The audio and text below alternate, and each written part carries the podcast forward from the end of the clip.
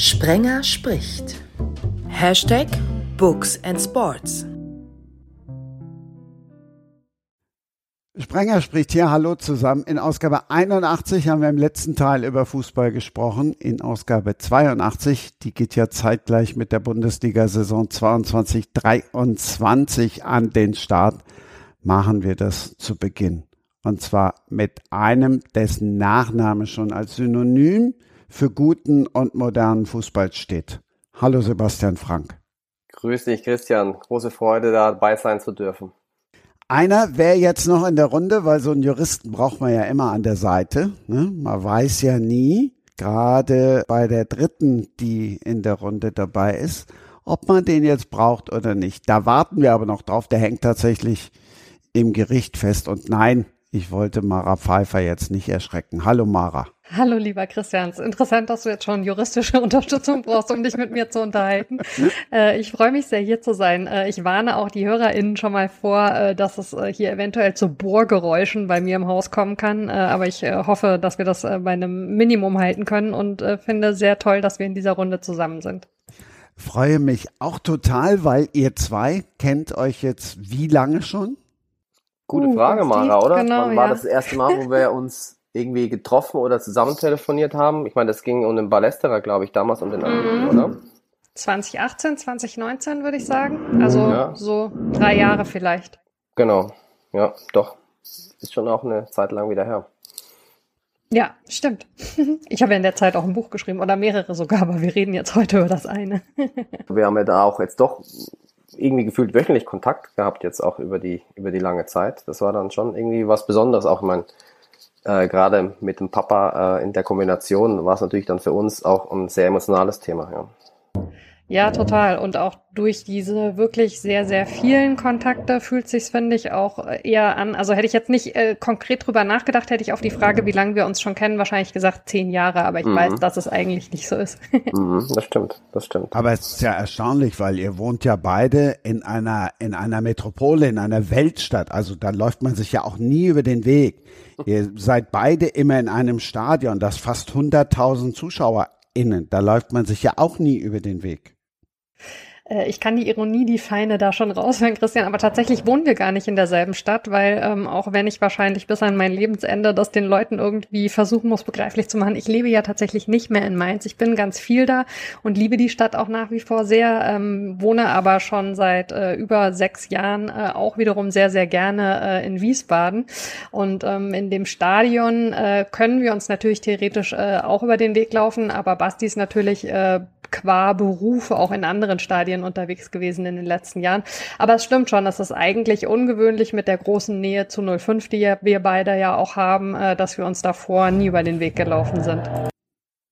Ja, das stimmt. Also ich meine, wir äh, ich habe immer mal das im, im, bei Facebook verfolgt, was Mara so geschrieben hat und habe mich da auch für interessiert, auch äh, so ein bisschen tieferen Einblick zu kriegen, auch mal aus einer anderen Warte. Aber irgendwie sind wir uns da noch nie so richtig über den Weg gelaufen. Und ähm, ja, ich bin ab und zu schon in Mainz im Stadion. Ich meine, ich wohne jetzt hier seit 1998, als ich damals zu Papa zog und äh, bin jetzt, habe ne, hab meine Frau hier kennengelernt, meine Kinder sind hier auf die Welt gekommen. Von daher habe ich eine große Verbundenheit zu Mainz und äh, fühle mich da auch sehr wohl, ja. Es gibt auch tatsächlich, habe ich gesehen, bei Facebook einen so einen älteren äh, Mail-Austausch zwischen uns beiden, wo wir uns noch so ganz förmlich siezen. okay. Ich bedanke mich erstmal bei Mara, dass sie das feine Ironie genannt hat. Das war ja doch eher sehr platt. Aber ich bin halt sehr höflich. Wenn wir dann jetzt beim Mainz sind, dann lasst uns mal bei Mainz bleiben. Was erwartet ihr denn von eurem Heimatverein? Oder ist das jetzt wie in, wie in Wiesbaden? Nein.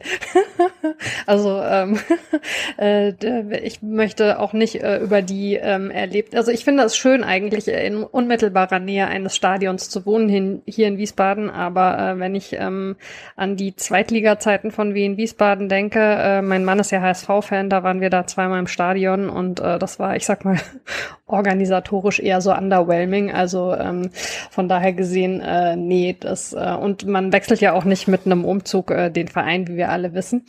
Ähm, Ich finde es äh, total ähm, schwierig ähm, zu sagen, ähm, wie Mainz 05 diese Saison abschneiden wird, weil ich für mich noch nicht so richtig rauskristallisiert habe, wie stark der Abgang von Nia KT so im Mannschaftsgefüge tatsächlich äh, eine Veränderung äh, ja nach sich ziehen wird. Ich finde schon, wenn der Abwehrchef geht, das ist ein bisschen eine andere Position, ähm, als wenn äh, ein anderer Spieler den Verein verlässt. Andererseits ist es natürlich schon so, ähm, dass, äh, wenn man sich die Neuverpflichtungen anschaut, ähm, ja, ich glaube, sportlich äh, können die da schon reinwachsen und das ist ja auch immer die Idee bei Mainz 05 eben in eine Rolle reinzuwachsen und nicht schon fertige Spieler zu holen. Ähm, also ich könnte mir vorstellen, dass es eine ähnliche Saison wird wie jetzt die letzte und sie am Ende so zwischen Platz, ich sag mal, wenn es sehr, sehr gut läuft, acht und äh, ja, 15 landen aber näher an der 8. Ja, ich muss sagen, wenn ich jetzt das aus meiner Warte sagen darf, wo ich ja ein bisschen befangen bin, äh, würde ich Mara beipflichten. Ich meine, ich verfolge das natürlich immer in Mainz und, und da die natürlich jetzt auch einige Frankfurter geholt haben, kann es ja eigentlich nur gut rauskommen. Und äh, also ich glaube schon, dass die Mainz ein stabiles Umfeld haben, wo die handelnden Personen auch schon ganz lange da sind und dann großes Vertrauen da ist. Von daher bin ich mir sicher, dass sie da auch wieder eine gute Runde spielen werden, trotz Abgängen, äh, weil ich äh, ja man schon das Gefühl hat mit Christian, mit Martin und auch drumherum mit mit Bo Svensson als Trainer, dass da schon, dass die wissen, was sie zu tun haben und äh, ihre Hausaufgaben gemacht haben. Von daher glaube ich, muss man sich jetzt um Mainz keine Sorgen machen, dass ich glaube, dass sie auch wieder eine solide, richtig ich glaube schon eine gute Runde spielen werden und ähm, Mainz ja auch immer so trotz allem, glaube ich, bei, bei, bei gewissen Clubs immer noch so ein bisschen auch der Underdog ist wo man vielleicht dann immer noch nicht so ganz ernst nimmt, obwohl die schon ewig lange dabei sind. Und ähm, von daher rechne ich fest damit, dass die Mainzer eine, eine sehr ordentliche Runde spielen. Also wer jetzt nur oberflächlich die Shownotes gelesen hat, der hat natürlich gelesen, okay, der Sohn und so weiter und so fort, aber der hat jetzt wahrscheinlich dann überlesen, dass da auch steht, dass du Scout bist und zwar jetzt nicht beim FSV Mainz. Deshalb drückst du dich wahrscheinlich so vorsichtig aus, beziehungsweise hast mal kurz die Frankfurter da untergebracht.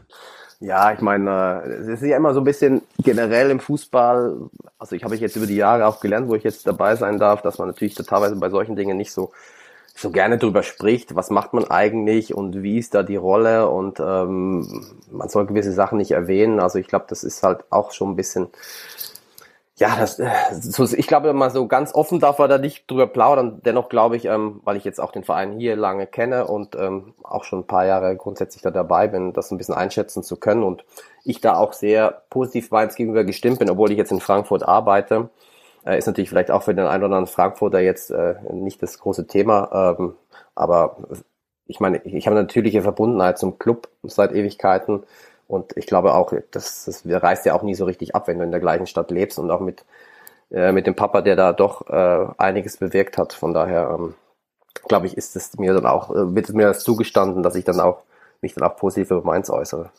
Es wäre ja absurd, wenn nicht. Dann bräuchten wir Dr. Ingo Bott. Absolut, ja. Ich glaube, er kann dann natürlich dann die, die Wogen glätten und auch entsprechend, wobei ich, wie, wie gesagt, ich glaube, das ist, das ist auch teilweise dann auch zu emotional geführt wird und, und jeder will da ja auch nicht so viel sagen dürfen oder wollen und ähm, ich glaube, man darf einfach äh, sich auch positiv über, über andere äußern und ähm, deswegen ist es ja, glaube ich, auch jetzt nicht so dramatisch. Ich finde, man muss auch bei dem Thema wirklich mal ein bisschen die Kirche im Dorf lassen. Also ähm, was die Leute da dann teilweise für Ansprüche irgendwie reinbringst, wäre ja ein Witz. Äh, wenn du nicht über Mainz 05 sprechen dürftest mit der Vergangenheit deines Vaters. Umgekehrt habe ich es erlebt. Äh, ich habe letzte Saison, weil ich ja immer auch auf den Fußball der Frauen so ein bisschen schaue und es dann naheliegend war, wenn man mal äh, in der ersten Bundesliga sich einen Verein ein bisschen näher anschauen will, eben äh, in der letzten Saison angefangen auch äh, über die Eintracht Frauen zu schreiben und habe da teilweise wirklich bitterböse E-Mails bekommen von äh, Leuten, die also 05-Fans sind und das komplett unmöglich finden, äh, wie ich mich gleichzeitig mit Mainz 05 und eben den Eintracht-Frauen äh, beschäftigen kann, wo ich mir so denke, ja, ähm, ist halt immer noch äh, mein Beruf äh, als Journalistin, äh, bestimmte Themen irgendwie zu beleuchten und ähm, freue mich jetzt natürlich sehr, dass die 05er jetzt äh, über die Kooperation mit Schott ab der nächsten Saison in der Regionalliga auch äh, eine Mannschaft bei den Frauen haben werden und werde da natürlich auch drauf schauen, aber Also wäre ja ein Witz, äh, wenn ich mir die erste Bundesliga der Frauen jetzt nicht anschauen dürfte, in Anführungszeichen, weil Mainz 05 da nicht vertreten ist. Da sag ich jetzt nur zu, ich bin in Düsseldorf geboren und wohne in Köln. Also insofern, ich kann das Beileid. Alles, hm, ja, ich kann das alles nicht. Wozu jetzt das Beileid? Düsseldorf oder Köln? Na, zu der Kombination eigentlich. Ach so, okay. Nein, deshalb, ich kann das alles, kann das alles nicht nachvollziehen. Also der Trost ist ja, es dauert ja noch ein bisschen länger, bis du jetzt in Interessenskonflikt kommen kannst, bis die beiden Frauenteams dann in der Bundesliga aufeinandertreffen. Bis dahin haben sich die Gemüter hoffentlich auch beruhigt. Das werden wir sehen. Aber ja, mittelfristig ist natürlich äh, erstmal das Ziel ähm, für Mainz 05 mit den Frauen in der zweiten Liga zu spielen, also den Aufstieg aus der Regionalliga zu schaffen. Ich muss sagen, ähm, ich hatte ja das, wir hatten das große Glück, dass die Frauen ja sehr erfolgreich waren, auch in Frankfurt in dieser Saison und ähm, dann auch entsprechend mit eingeladen waren nach Sevilla, was ich eine großartige Geste des Vereins fand. Und äh, da kam man sich dann auch ein bisschen näher. Jetzt ähm, vielleicht nicht so wie der ein oder andere hineininterpretieren würde, aber ich fand es sehr schön, dass man einfach mal zusammen diese, diese, diese emotionale Reise da auch mitgemacht hat und entsprechend dann auch feiern konnte. Und äh, das war sehr gelungen, finde ich. Auch dieses Zusammenführen von, von Frau und Mann im Verein und weil ich jetzt das Thema wird ja jetzt aktuell sowieso sehr hoch gekocht. Ähm, ich glaube auch die Aufmerksamkeit alleine jetzt mit, mit der EM ist ja Wahnsinn. Und äh, ich finde auch, ist auch richtig so, dass das auch mal einen anderen Fokus bekommt. Aber ich glaube, dass auch in Frankfurt das schon, schon gut gelebt wird. Jetzt mit Mainz habe ich mich da weniger jetzt mit der Frauenmannschaft beschäftigt, was jetzt da ansteht. Von daher kann ich da nicht ganz so viel dazu sagen. Aber ähm, ja, spannendes Thema auch, finde ich. Wo man auch, glaube ich, viel noch draus ziehen kann. Auch vielleicht mal auch, auch die Männer so ein bisschen wieder, ähm, ja, wie soll ich sagen, ähm, das auch ein bisschen wertschätzen wissen, dass es auch, äh, dass es auch andere gibt, äh, die da in, in dem Zirkus Fußball mitmachen dürfen und äh, nicht nur der Fokus allein auf den Männern liegt. Also ich glaube, das tut vielleicht auch mal ganz gut. Das ist so ein bisschen meine Sicht, was das angeht.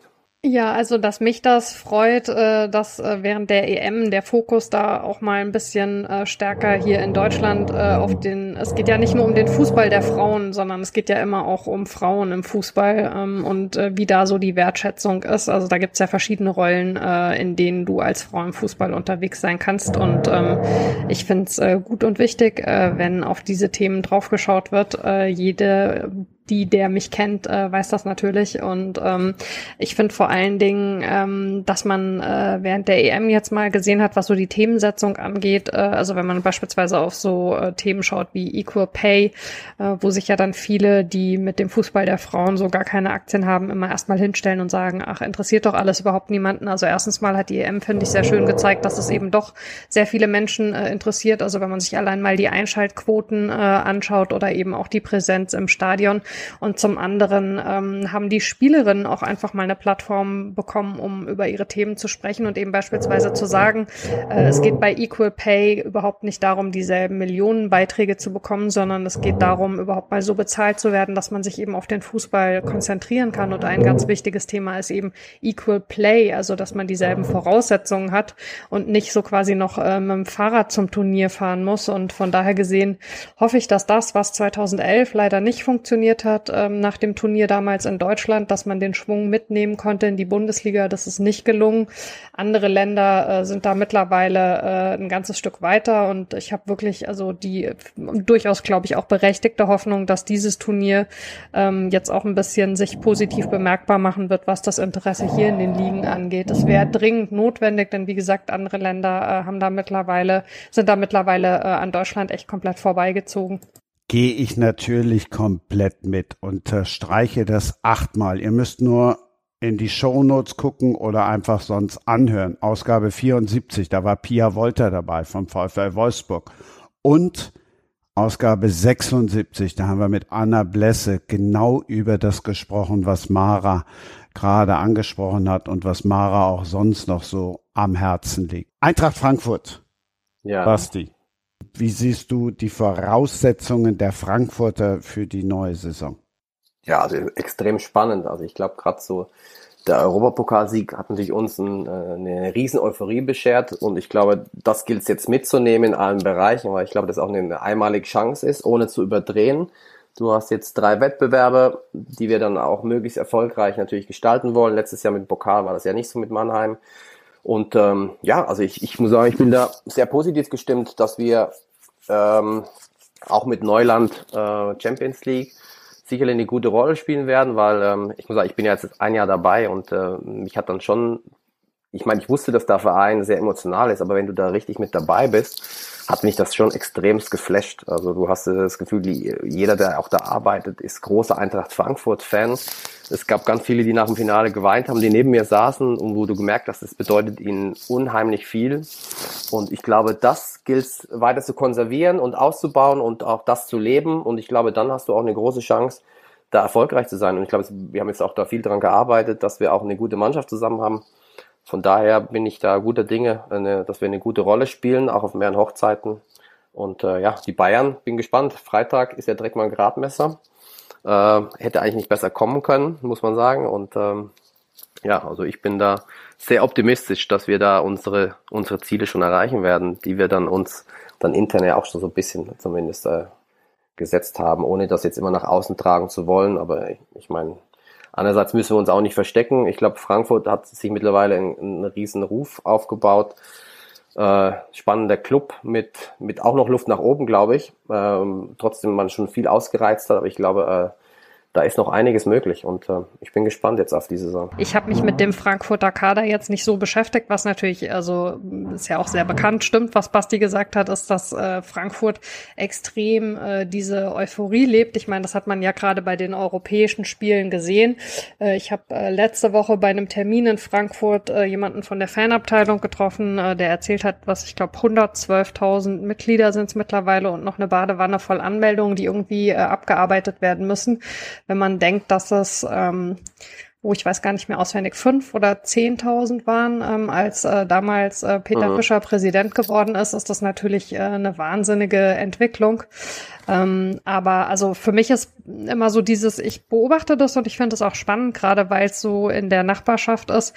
Äh, aber man äh, ist ja dann eben immer, also für mich jetzt in der journalistischen Begleitung äh, an einem Verein eben näher dran und ähm, so wie das für Frankfurt äh, wichtig äh, und toll ist, ähm, dass sie diese vielen Fans jetzt haben, äh, finde ich es für mich persönlich wichtig und toll, dass mein Neffe mit 16 Jahren seine erste Dauerkarte bei Mainz 05 hat und äh, zu jedem Heimspiel 100 Kilometer anreist. Also ähm, ich bin da wirklich äh, ein ganzes Stück weit weg äh, von, von anderen Vereinen und dieses ähm, ist ja sehr beliebt vor der Saison so ähm, Tabelle schätzen oder äh, Wunsch-Bundesliga irgendwie zusammenstellen und so. Äh, da bin ich äh, ehrlich gesagt relativ weit weg von. Bei den Wunsch-Bundesligen äh, der meisten Leute fliegt Mainz 05 raus. Insofern gucke ich mir das nicht an, weil ich mich dann nur ärgere, ähm, wo andere Vereine landen, äh, nachdem sie ihre Kader äh, erneuert, äh, neue Trainer äh, angestellt haben und so weiter, finde ich unfassbar schwierig äh, einzuschätzen. Dafür beschäftige ich mich mit äh, den einzelnen Vereinen auch einfach definitiv zu wenig. Bei Bayern kann aber jeder mitreden. Aus der Nummer kommst du nicht raus. Ja, aber das weißt du ja, Christian. Die Geschichte hatten wir beide schon mal äh, zusammen äh, in einem anderen Format, äh, wo die Bayern landen, ist dann halt wiederum, also für mich persönlich so uninteressant, also dass ich da halt auch nicht wirklich drauf schaue. Ähm, wenn die Saison dann mal läuft und es so diese kleinen äh, Unterschiedskämpfe gibt, also wer wird äh, dann von den Vereinen, die man da oben erwartet, äh, Zweiter, wer schafft die Champions League, wer in Anführungszeichen nur die Europa League, ähm, welche Überraschungsteams hast du? Das sind so die Sachen, die mich dann im Saisonverlauf interessieren. Ich finde so, also die ersten äh, bis, ich sag mal, der, also eigentlich müsste man sagen zehnte, aber wenn man ein bisschen früher einsteigen will, bis so der fünfte, sechste Spieltag irgendwie rum ist, äh, sind diese ganzen Prognosen, also ja, eine nette Spielerei und sicherlich auch was, was seine Berechtigung hat, aber ich beteilige mich da nicht so fürchterlich gerne dran. Na, ich finde das immer genauso albern, wie wenn mir einer die Tabellen am ersten Spieltag zeigt oder auch nach dem zweiten Spieltag. Basti, ich frag mal den Fußball-Feinschmecker. Manet, ist das was für unser Herz? Absolut. Auch wenn der jetzt bei den Bayern spielt? Ja, also ich muss sagen, ich bin da ja auch nicht jetzt so, dass ich also ich war als Kind großer Bayern-Fan, ähm, habe das dann irgendwann mal abgelegt, äh, weil einfach so das generelle Interesse am Fußball groß war, ohne jetzt speziellen Verein zu haben. Ich meine, ich war dann auch natürlich immer ein bisschen befangen Vater war dabei Rot-Weiß. Äh, das war für mich auch äh, emotional eine ganz großartige Sache, Rot-Weiß Essen, äh, das mitzuerleben, dann an der Hafenstraße. Und so war es dann bei jedem Club, wo man da mitgelebt hat. Deswegen habe ich jetzt da nicht so große Berührungsängste, auch über Bayern zu sprechen oder Leipzig oder sonst was, weil ich gucke mir gerne guten Fußball an und jeder Verein ist ja ein bisschen unterschiedlich. Und jeder hat auch seine Berechtigung in irgendeiner Form heutzutage. Und äh, von daher, Manet finde ich eine große Attraktion. Für die Bundesliga finde ich das top, weil ich meine, ich kannte ihn ähm, damals habe ich ja auch für Liverpool arbeiten dürfen, anderthalb Jahre, was, was eine Riesenerfahrung war. Und Kloppo hat natürlich all diese Spiele nochmal auf ein, auf ein anderes Niveau gehoben. Ähm, finde ich das, ähm, ja, finde ich das sensationell, dass die Bayern das hingekriegt haben, so eine Attraktion in die Bundesliga zu holen. Deswegen hoffe ich auch, dass die meisten das auch positiv sehen, weil ich glaube, das bereichert nur, weil doch viele Spiele auch immer abwandern von der Bundesliga. Es ist mal schön, so jemanden auch wieder in der Bundesliga zu sehen. Deswegen würde ich das jetzt eher positiv bewerten. Als Fan freue ich mich da auch wirklich drauf. Bin ja auch so ein bisschen Romantiker und bin deshalb nicht traurig, dass Lewandowski und Haaland weg sind. Wieso? Was hat das mit Romantik zu tun? Darüber nicht traurig zu sein, dann müsstest du doch eigentlich traurig sein, oder? Hm, weil du doch gesehen hast, dass wirklich beide, das ist doch beide mal nur eine Ich-AG, aber vielleicht muss das auch mittlerweile ja so sein. Also Lewandowski, äh, über Lewandowski zu sagen, dass er nur eine Ich-AG ist, finde ich, wird ihm überhaupt nicht gerecht. Ähm, ich verstehe einiges an diesem Abgang jetzt zwar nicht, ähm, bin da aber viel zu weit weg von, äh, um das irgendwie äh, sachlich äh, einsortieren zu können. Aber ähm, wenn man sieht, äh, wie viele Jahre der in seinen bisherigen äh, zwei Vereinen in der Bundesliga gewesen ist, also BVB und FCB und mit was für einer Hingabe, finde ich, der auch als Mannschaftsspieler immer unterwegs war, war, finde ich, der ist extrem weit weg von der IHG, was auch immer da jetzt vorgefallen ist, äh, dass er unbedingt weg wollte. Und ehrlicherweise für das Spielsystem, äh, was dort herrscht, was auch immer Barcelona reitet, jetzt Lewandowski zu holen. Ich meine, du kannst natürlich sagen, Lewandowski ist nie ein Fehler, aber also wie das genau auf dem Platz aussehen soll mit dem, was äh, Barca da jetzt am Transfermarkt äh, gemacht hat, ist mir noch nicht so ganz klar. Barcelona ist tatsächlich ähm, eine von den Mannschaften, äh, die ich also in den letzten Jahren relativ eng verfolgt habe und das natürlich im Verein jetzt auch einiges, wo man sagen muss, also äh, Schieflage ist eigentlich noch ein Euphemismus, aber nee, ich AG finde ich äh, für, für Lewandowski äh, nicht den richtigen Begriff. Und was Holland angeht, das ist halt ein wahnsinnig junger Spieler äh, mit einem Berater, der jetzt ja, äh, ist halt die Frage, ob man äh, so äh, betreut werden möchte oder nicht. Er möchte es offensichtlich und ja, passt doch jetzt. Also dann ist er jetzt eben in England, da wollte er hin.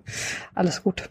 Ja, ich würde es ähnlich sehen. Also jetzt ohne jetzt in die Politik anderer Vereine mich da einmischen zu wollen. Ich glaube, das ist natürlich schwer, das von außen zu bewerten, wie das genau abgelaufen ist. Ich meine, klar wäre es schön gewesen, wenn natürlich so ein Lewandowski, der jetzt alle Rekorde gebrochen hat, vielleicht bis zu seinem, mit seinem Ausstand bei Bayern geblieben wäre.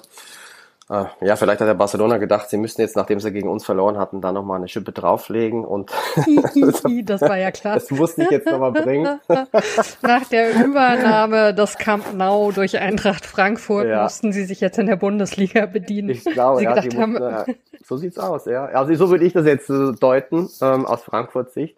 Und äh, ja, vielleicht sind wir ein bisschen mitschuldig dann an der ganzen Sache, auch indirekt. Aber nee, ähm, ja, und Holland, glaube ich, ich glaube, das war ja schon auch vorher klar vielleicht, dass, dass es auch ein Spieler ist, der einfach auf so eine Durchreise eher ist vielleicht. Und, und der Papa schon in England war und der ja auch, so wie es zu lesen war, einen großen Einfluss hat. Ähm, ja, ich meine, ich gebe dir recht, Christian, ich bin da ja auch sehr romantisch eingestellt, weil man natürlich aus einer Fußballerfamilie kommt äh, und man sich's wünschen würde und ich glaube auch der Fan einfach eine, eine, gewisse Treue schon schätzen würde. Ähm, ja, aber wie gesagt, ich glaube, das ist einfach gefühlt der Zug bei den bei vielen abgefahren ist, weil einfach da die Kohle, diese diese Öffentlichkeit, ich glaube, das, das Business hat sich oder das, wenn man schon Business drüber spricht, alleine das impliziert ja schon, dass es irgendwie sich komplett verändert hat, der Fußball, dass es einfach auch ein großes Geschäft geworden ist, wo einfach brutal viel Geld drin ist und dann auch entsprechend die Spieler natürlich da auch, da dann die klare Sicht zu behalten, ist, glaube ich, auch für junge Menschen ganz schwierig. Ähm, und wenn du da Berater hast, auch an, an ihrer Seite, die natürlich dann vielleicht auch gewisse Ziele verfolgen,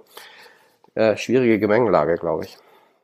Ist doch logisch. Ich meine, wenn ich jetzt mal äh, aus Mainzer Sicht drauf schaue, äh, natürlich äh, hätten sich hier alle gefreut, wenn Musa Niakate noch eine Saison in Mainz geblieben wäre. Äh, und ich äh, gebe auch ehrlicherweise zu, nachdem ich ähm, ihn äh, interviewen konnte zum Ende der Saison und er nochmal so sehr gelobt äh, und äh, begeistert davon erzählt hat, was er alles lernt bei Bo Svensson und was das für ein toller Trainer ist, hatte ich echt so ein bisschen die Hoffnung, eine Saison bleibt er vielleicht noch, dass der nicht auf Dauer in Mainz bleiben würde, war ja schon klar. Ähm, und dann siehst du beim Trainingsauftakt, wie die ganzen Kids ihn umringen und seinen Namen rufen und sich äh, Autogramme geben lassen. Klar äh, ist die Hoffnung dann da, dass so jemand sagt, ähm, ich verzichte noch ein Jahr auf die große Kohle, äh, weil äh, das hier so schön ist und ich mich hier so wohlfühle. Auf der anderen Seite, ich kann auch nicht beeinflussen, äh, ich kann auch nicht ähm, beurteilen, äh, wie ich mich verhalten würde, wenn ich äh, wüsste, ich kann meinen Job halt eben nur so und so viele Jahre machen. Und wenn du dann die Möglichkeit hast, so viel mehr Geld zu verdienen, ja, ähm, die Fußballromantikerin in mir äh, wünscht sich da auch andere Dinge, aber ich bin auch komplett weg davon, den jungen Spielern oder Spielerinnen da Vorwürfe zu machen, weil die wissen oft, äh, sie haben die Chance eben jetzt genau dieses eine Mal und ähm, da muss man vielleicht auch ein bisschen Verständnis für aufbringen. Ja, das freut mich. Ich finde bei jetzt bei ihm, ich meine, ich durfte letzte Saison einmal in Nottingham sein und ich muss sagen, das ist natürlich auch, ich weiß jetzt nicht, wie, wie das sonst so wahrgenommen wird, aber es ist natürlich, wenn du von Mainz nach Nottingham gehen kannst, in die beste Liga der Welt, dich mit den besten Spielern messen kannst, klar, es wird auch mehr Geld da sein, aber ich glaube trotzdem auch diese, diese, dieser, dieser Reiz, da spielen zu können und dir selber zu beweisen, reicht es, um da mithalten zu können bei einem auch fantastischen Club mit einer ganz großen Emotion, mit einer riesen Fanbase, die jahrelang auch unter den Möglichkeiten da gespielt hat, der Verein, finde ich, ist es da auch nur legitim, da mal drüber nachzudenken und am Schluss auch den Schritt zu gehen. Also ich glaube, jetzt, ihm wird wahrscheinlich auch weniger jetzt irgendwie das unterstellt, das rein nur wegen Geld zu machen. Aber ähm, dass man natürlich da trotzdem nach dem Größten strebt, ist ja auch so ein bisschen in der Natur der Sache bei den Spielern, äh, glaube ich. Und da darf man auch nicht böse sein. Klar wäre es schön jetzt, wenn wir jetzt natürlich aktuell gerade mit, mit Uwe Seeler das, das Thema haben, was sehr traurig ist, finde ich, weil es ein großartiger Mensch war und so wie ich ihn jetzt zum Außen wahrgenommen habe und unser Papa war auch großer Fan von ihm ähm, als, als Spieler.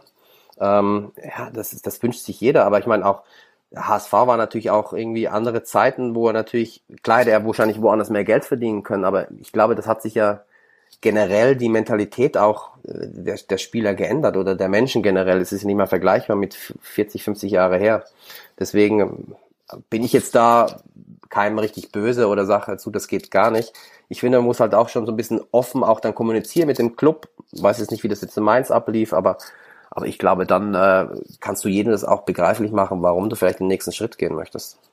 Ich glaube auch, also äh, wenn wir bei Musa Niakate noch mal ganz kurz bleiben, da war das Verständnis auf jeden Fall total da, ähm, auch im Umfeld, weil man eben wusste, ähm, er war ja jetzt äh, schon auch einige Jahre in Mainz ähm, und äh, selbst das äh, passiert ja gar nicht mehr allzu oft. Also das, was ich problematisch finde, wo es mal eine kurze Zeit in Mainz gab, wo das so ein bisschen einzureißen schien, ist halt, wenn Spieler nach einem Jahr tatsächlich schon wieder weggehen oder wirklich also mit Nachdruck spätestens nach dem zweiten.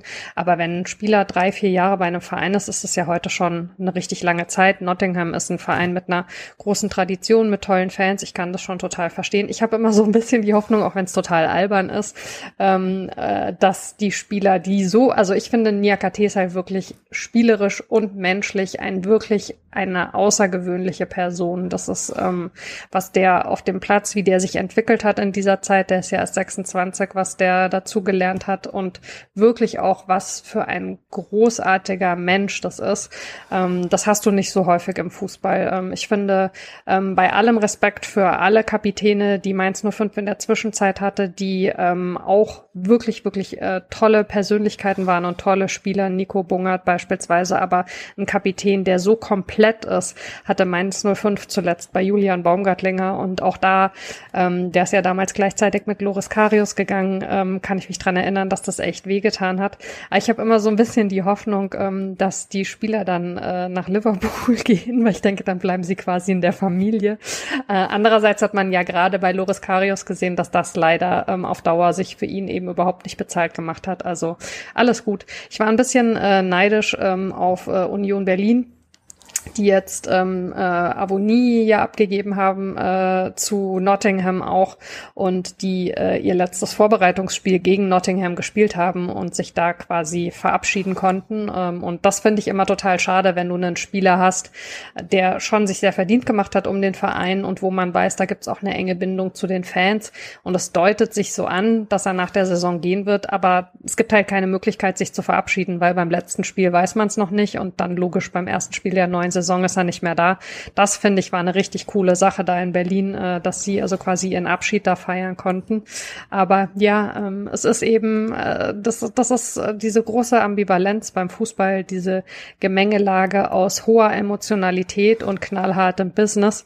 Da muss man sich halt irgendwo einsortieren, auch so in der Betrachtung. Wie würdest du das einschätzen, Christian, aus deiner Sicht? Wenn du sagst, als Fußballromantiker? Da, da gehe ich ja vollkommen mit. Mir geht's ja, mir geht's ja um andere Dinge. Mir geht's ja darum, ob einer jetzt 30 oder 35 Millionen verdient. Oder mir geht's darum, dass einer sagt, Real Madrid ist immer mein, mein Traumverein und ich will unbedingt zu Real. Und dann geht er zu Barcelona. So. Hm. Klar, natürlich schüttle ich auch genauso den Kopf. Die Bayern pesten jetzt gegen Lewandowski und so weiter. Bei den Neuzugängen machen sie es nicht anders. Das ist ja, das ist ja das eine, aber ich finde halt so, so Spieler, die dieses Trikot zeigen, das, das finde ich halt irgendwie äh, so schlimm da sind wir uns ja, glaube ich, auch alle einig. Also, dass es bestimmte Bereiche gibt in diesem Business, die mittlerweile völlig überdreht sind, gerade eben auch was die Finanzen angeht. Das ist definitiv so. Ähm, deswegen äh, habe ich für mich auch so das Gefühl, man muss sich halt so auf bestimmte Bereiche für sich irgendwie konzentrieren, mit denen man sich beschäftigt und äh, die die gesamte Entwicklung vom Fußball, also dass da äh, finde ich äh, schon durchaus auch Sachen schieflaufen, auch wenn man sieht, wie jetzt äh, nach diesen zwei Corona-Saisons schon wieder munter irgendwie investiert wird, nachdem es also vorher die ganze Zeit hieß, was das für Einbrüche irgendwie bringen würde. Ähm, das ist was, also wo ich es auch ganz wichtig finde, ähm, dass das KollegInnen äh, kritisch begleiten, ähm, weil äh, ja, also das ist keine gute Entwicklung und äh, umso wichtiger finde ich, äh, dass man hier in Deutschland äh, die 50 plus 1 Geschichte sich tatsächlich bewahrt, weil äh, ein Stück weit ist diese Entwicklung natürlich ähm, durch äh, die Länder und Clubs mit den Investoren angestoßen und äh, da gibt's hier dann eben ja zum Glück Grenzen. Wobei das ja auch, äh, wenn man das jetzt mal genauer betrachtet, ja auch immer so eine Sache ist, ob es denn wirklich diese Grenzen gibt. Äh, bei einigen Vereinen sind andere Möglichkeiten da als bei dem anderen und mal versteckter, mal offensichtlicher. Deswegen ist es, äh, ja, es ist schwer dann auch teilweise zu beurteilen, finde ich. Aber ich finde, man muss auch so ein bisschen davon abkommen. Ich finde tendenziell redet man, dass sich in Deutschland auch das zu schlecht war. Ich finde trotzdem die Bundesliga an sich ist trotzdem klar Bayern weit voraus, aber ich finde generell hast du trotzdem eine spannende Liga, auch wenn da viele Spieler auch abwandern, aber immer dieses auch nach England schielen oder sonst wo nach Spanien oder ich finde, du musst einfach bei dir bleiben, äh, deinen eigenen Wettbewerb so spannend wie möglich machen und, und bestmöglich arbeiten, weil ich glaube, dass, wenn wir das sehen, Infrastruktur, die Fans, äh, was wir hier haben, das muss man viel mehr wertschätzen, finde ich, als es immer sich mit England zu vergleichen und irgendwie denken, wir müssen jetzt mit Manchester United dann auch mithalten können oder mit Juventus Turin oder mit Barcelona oder sowas. Weil ich finde, ähm, jedes Land hat so ein bisschen seine eigene Tradition, seine eigene Fußballkultur und die finde ich, finde ich in Deutschland hochspannend und äh, macht großen Spaß, da auch unterwegs zu sein. Ähm, wir werden immer Spieler verlieren, aber auch wieder welche finden und ja, und trotzdem ist man ja nicht immer so unerfolgreich, auch mit der Nationalmannschaft. Ich glaube, man hat hier manchmal die Tendenz, das auch alles viel kritischer und schlechter zu sehen, als es dann tatsächlich ist.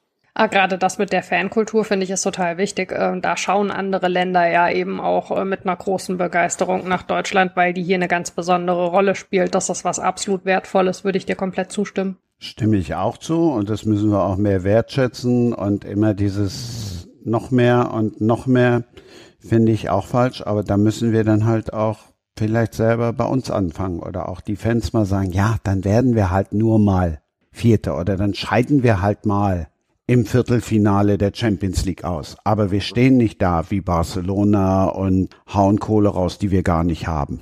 Ja, bin ich komplett bei dir. Also finde ich auch, dass es, äh, dass man wieder auf sich gucken muss und das bewahren, was man hat und das trotzdem weiterzuentwickeln, finde ich, um da dran zu bleiben und aber auch den Fan nicht zu verlieren. Deswegen finde ich auch, um das wieder auf das andere Thema oder mit, mit, mit, mit den Frauen auch aufzugreifen, ich glaube, das kann sich auch der Fußball nicht leisten, das immer noch so ein bisschen stiefmütterlich zu, be zu, zu behandeln, weil ich glaube auch das äh, ist, ist ein großer Teil der Fankultur und, äh, und ja, und dann finde ich, kann man das jetzt nicht beim einen Ende dann so ein bisschen schlecht reden und sagen, die haben ja gar keine Berechtigung. Und trotzdem sind im Stadion auch viele Frauen, die ganz viel dazu beitragen, dass die Bundesliga so spannend ist und bunt ist, wie sie ist. Von daher finde ich, ähm, ja, also ich glaube, man muss, uns muss nicht bange sein, aber man darf natürlich trotzdem immer wieder mal, muss man da reinhorchen, auch bei den Fans, wie, wie ist da die Akzeptanz, wie, wie sind die Dinge? Und da schon auch drauf, drauf achten und auch, weiß ich nicht, ob ich jetzt unbedingt irgendwo ein äh, Supercup-Finale in, in Kuwait oder in Saudi-Arabien sehen muss und um nochmal da ein paar Millionen einzunehmen, was am Schluss ja keinen Unterschied ausmacht an sich. Jetzt, ja, klar, du kannst, die Bayern können dann vielleicht den einen Spieler sich noch dazu holen, aber ich glaube, generell macht das doch keinen Unterschied. Und ich finde so, da muss die Bundesliga sich schon treu bleiben und vielleicht auch da äh, so ein eigenes Gesicht weiterentwickeln, ähm, ohne jetzt auf andere Ligen immer zu schielen. Das hast du wunderbar gesagt und trotzdem holen wir jetzt gleich im zweiten Teil einen Anwalt ins Boot. wir haben den Anwalt mit ins Boot geholt. Frisch aus dem Gericht. Dr. Pirlo. So heißt seine Romanfigur. In echt heißt der Mann ganz anders. Dr. Ingo Bott. Hallo. Hallo, hallo in die Runde. Und hallo. entschuldigt die Verzögerung. Hi. Ja, unbedingt. Hi, Sebastian Mara. Ich war bis gerade tatsächlich noch im Saal und bin jetzt rausgesprungen. Wir wollen auch nicht mit dir über Spielergehälter reden oder Finanzhaie oder wie auch immer. Wir wollen jetzt dann tatsächlich mit einem Anwalt romantisch werden. da freue ich mich. Schön, dass es auch mal passiert. Also ich finde bei Pirlo denkt man direkt an die Romantik, finde ich. Also jetzt als Fußballer sowieso. Das ist mir das erste, was mir überhaupt eingefallen ist dazu. Pirlo gelesen, habe ich gedacht so, wow, Pirlo, seine wehenden Haare. Das war so der Gedanke, der bei mir aufkam direkt so auf dem Spielfeld. Ich habe immer dieses Bild vor Augen, äh, wie Pirlo äh, bei äh, hier so die Gangway von so einem Flugzeug damals runtergegangen ist. Ich glaube, es war bei irgendeiner Weltmeisterschaft, wie sie gezeigt haben. Äh, hier kommt äh, die italienische Nationalmannschaft damals noch an und äh, alle so in ihren Anzügen und ja, er ist so mit seinem Rollköfferchen vorne weg und man dachte so, ah ja, Pirlo, alles klar, das geht immer. Dazu kommt bei Andrea Pirlo immer noch der traurige Blick, ne, dieses Nachdenkliche. Das hatte schon sehr viel Charme. Melancholisch. Melancholisch. Deshalb hast du ihn in den Roman gepackt. Ich habe ihn nicht in einen Roman gepackt. Die Figur, an, dem, an der sich die Reihe ausrichtet, der Protagonist äh, heißt Pirlo, nennt sich Pirlo. Ähm, aber möglicherweise hat das auch mit der Optik zu tun. Darüber reden wir im dritten Teil. Ingo hat gesagt, Mensch, ich will unbedingt dabei sein. Er hat sich auch das Buch zukommen lassen, über das wir reden. Und ich freue mich, dass Mara uns jetzt das Buch über Wolfgang Frank näher bringt. Also, ähm, die Entstehungsgeschichte ist so ein bisschen die, äh, ich bin ähm, zum Studium Ende der 90er nach Mainz gekommen. Äh, damals war Wolfgang Frank gerade Trainer in Mainz, was ich natürlich nicht wusste, ähm, weil ich mich äh, in äh, jungen Jahren mit der Bundesliga äh, weniger befasst habe. Äh, das hat sich dann in Mainz aber sehr schnell geändert. Ähm, und natürlich habe ich äh, mit der Zeit dann auch die Bedeutung, die Wolfgang Frank für den Verein hatte, relativ schnell mitbekommen. Ähm, er war dann aber äh, ja erstmal weg und als er dann zurück war in Mainz, äh, nicht beim Verein, äh, sondern äh, weil er hier seinen Lebensmittelpunkt äh, ja immer wieder hatte, ähm, war es für mich dann äh, in der mittlerweile journalistischen Begleitung des Vereins so, dass ich da immer so, ich würde mal sagen, einen respektvollen Abstand gehalten habe. Also ich wäre jetzt von mir aus nicht auf die Idee gekommen, damals zu sagen, ich interviewe jetzt mal Wolfgang Frank oder ich mache jetzt mal irgendwie was zu Wolfgang Frank. Ähm, dann ist er ja leider 2013 viel zu früh verstorben ähm, und äh, dann war das also noch mehr so mit, mit der Ehrfurcht oder mit dem Respekt. Ähm, ich habe dann irgendwann von einer Kollegin, die für den Ballesterer äh, als äh, stellvertretende Chefredakteurin arbeitet, die Anfrage bekommen, die sitzen in Österreich, ob ich nicht Lust hätte, mal was über sie zu, äh, über Wolfgang Frank für sie zu machen. Und zwar ist die Geschichte ja die, dass er zweimal in Mainz Station gemacht hat und in der Zeit zwischen diesen beiden Mainzer Stationen war eben bei der Austria, so dass das also für den Ballesterer eben ganz interessant war, diese Phase so quasi zu beleuchten. Ähm, ich habe dann damals so ein bisschen hin und her überlegt und schließlich zugesagt. Und ähm, damals ist der Kontakt zwischen Basti und mir auch zustande gekommen, den ich nämlich angeschrieben habe und gefragt habe, ob wir uns vielleicht mal treffen könnten und ähm, über seinen Vater und äh, seine Arbeit hier sprechen. Und ähm, Basti, korrigier mich, äh, wenn ich Mist erzähle, aber ähm, ich kann mich noch sehr gut erinnern äh, an das erste Treffen äh, in einer äh, Kneipe in Mainz, äh, die es mittlerweile nicht mehr gibt. Ähm, und ich würde sagen, es hat äh, auch menschlich ähm, ja relativ schnell geklickt und es gab eben auch so diese Verbindung, äh, dass wir beide äh, unseren unsere Väter äh, sehr früh oder zu, ja ich glaube man man verliert Eltern wahrscheinlich immer zu früh, aber ähm, also dieses dieses Thema ähm, ich sag mal diese Lücke, die so ein Vater hinterlässt, äh, das hatten wir eben auch gemeinsam. Und ähm, wir haben uns dann echt sehr vertrauensvoll austauschen können. Und ähm, als der Artikel tatsächlich erschienen ist, haben wir hinterher auch drüber gesprochen. Und ähm, bei mir ist so hängen geblieben, wie Basti meinte, in Mainz schauen eigentlich alle auf seinen Vater und dann gibt es immer so diesen unheilvollen Satz, er konnte quasi später keine ähnlichen Erfolge mehr erreichen. Es gibt ganz viele ähm, Betrachtungen der Arbeit von Wolfgang Frank, die das so sinngemäß irgendwie ähm, ja herausstellen, als, als sei es eine Tatsache und dass die Familie das eigentlich so gar nicht empfindet, weil ähm, er ja später eben noch in vielen Vereinen äh, gewirkt hat. Äh, nein, er hat als Trainer nicht äh, selbst äh, in der ersten Liga ähm, trainiert, in der Bundesliga in Deutschland, ähm, aber er hat äh, ja auch Aufstiege gefeiert, Klassenerhalte. Er hat sehr viele Menschen ähm, sehr nachhaltig beeinflusst und ähm, das ist so sehr bei mir geblieben und hat ähm, extrem in mir gearbeitet. Und zum anderen finde ich, dass es äh, im deutschen Fußball Menschen gibt, äh, die, äh, ich sag mal, gewisse taktische Innovationen äh, sich selber sehr stark äh, zuschreiben, ähm, obwohl natürlich solche taktischen Innovationen nicht im luftleeren Raum entstehen, sondern ähm, da befruchten sich immer verschiedene Ligen, verschiedene Trainer, ähm, verschiedene große Trainer, die sich Gedanken über den Fußball hinaus machen, gegenseitig. Und ähm, die Bedeutung, die, die Wolfgang Frank für die Entwicklung des Fußballs in Deutschland hat, äh, weil er nämlich äh, aus seiner Zeit in der Schweiz eben Raumdeckung und Viererkette zu einem Zeitpunkt mitgebracht hat, äh, zu dem kleinen Zweitligisten äh, Mainz 05, äh, als das in Deutschland noch also sehr, sehr wenig ähm, überhaupt in den äh, Köpfen äh, von Fußballlehrern war. Die ist mir insgesamt viel zu kurz gekommen bislang in der Betrachtung. Und äh, so bin ich dann irgendwann an den Punkt gekommen, dass ich dachte, eigentlich würde ich wirklich gerne eine Biografie schreiben. Und dieser Zugang, der mir persönlich immer gefehlt hat, wo ich so gesagt habe, ich, ich nehme dieses Thema jetzt für mich an und ich glaube, dass es auch okay ist, wenn ich das mache. Der kam tatsächlich über diese auch menschliche Betrachtung von Wolfgang Frank und so ein bisschen über diese Vaterschiene. Das klingt vielleicht seltsam, weil das hat ja mit dem, worüber ich dann letztlich hauptsächlich geschrieben habe, nichts zu tun. Aber das war für mich so die Tür, durch die ich gehen konnte und wo ich das Gefühl hatte, das passt. Und außerdem kenne ich mich selber gut genug, um zu wissen, dass ich äh, halt äh, ja mich sehr in, in Recherchen äh, vergrabe. Also ähm, das war von Anfang an klar für mich, dass ähm, ich ja sehr, sehr viel mir anlesen wollen würde, auch über diese Zeit. Und wenn man denkt, also Wolfgang Frank hat von der Jugend an bis zum letzten Verein, den er trainiert hat, über 20 Vereine äh, erlebt. Das ist ein ganz schöner Aufwand, sich äh, das alles äh, quasi drauf zu schaffen, wo stand der Verein zu dieser Zeit. Aber das war was, was mir sehr, sehr wichtig war. Und, und dann äh, ende ich auch mit meinem Monolog. Das zweite, was mir sehr wichtig war, ich glaube, eine Biografie ist immer nur ein möglicher Blick auf einen Menschen. Und ähm, ich hatte so das Gefühl, meinen persönlichen Blick auf ihn zu werfen. Also natürlich hat so ein Buch auch gewisse persönliche Färbungen, aber ich wollte nicht als Person sagen, ich erkläre euch jetzt Wolfgang Frank so, wie ich ihn sehe, sondern ich wollte die Menschen zu Wort kommen lassen, die er tatsächlich geprägt hat und die mit ihm gearbeitet haben.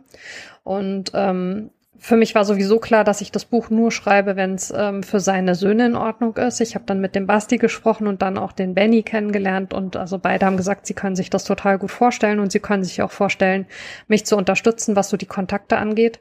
Und wir haben dann jeder so Listen angelegt, ähm, was für äh, Stationen äh, es eben zum einen gegeben hat und welche Menschen an den verschiedenen Stationen sinnvoll sein könnten.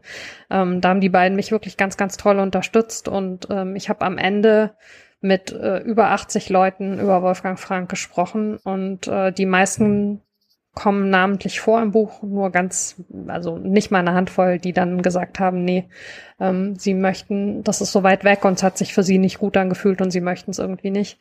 Ähm, und ja, also dieses, dieses Puzzeln, das war was, was mir total wichtig war bei dem Buch und was auch dazu führt, dass ich jetzt so das Gefühl habe, also das, was ich machen konnte für dieses Buch, das habe ich, glaube ich, gemacht und ja, jetzt ist es in der Welt und ich bin sehr froh darüber.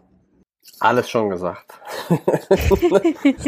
nee, also ich, muss, ich, ich kann mich auch echt gut an das erste Treffen erinnern. Du hast Pommes nachmittags um vier bestellt. Das kann mich noch gut Das erinnern.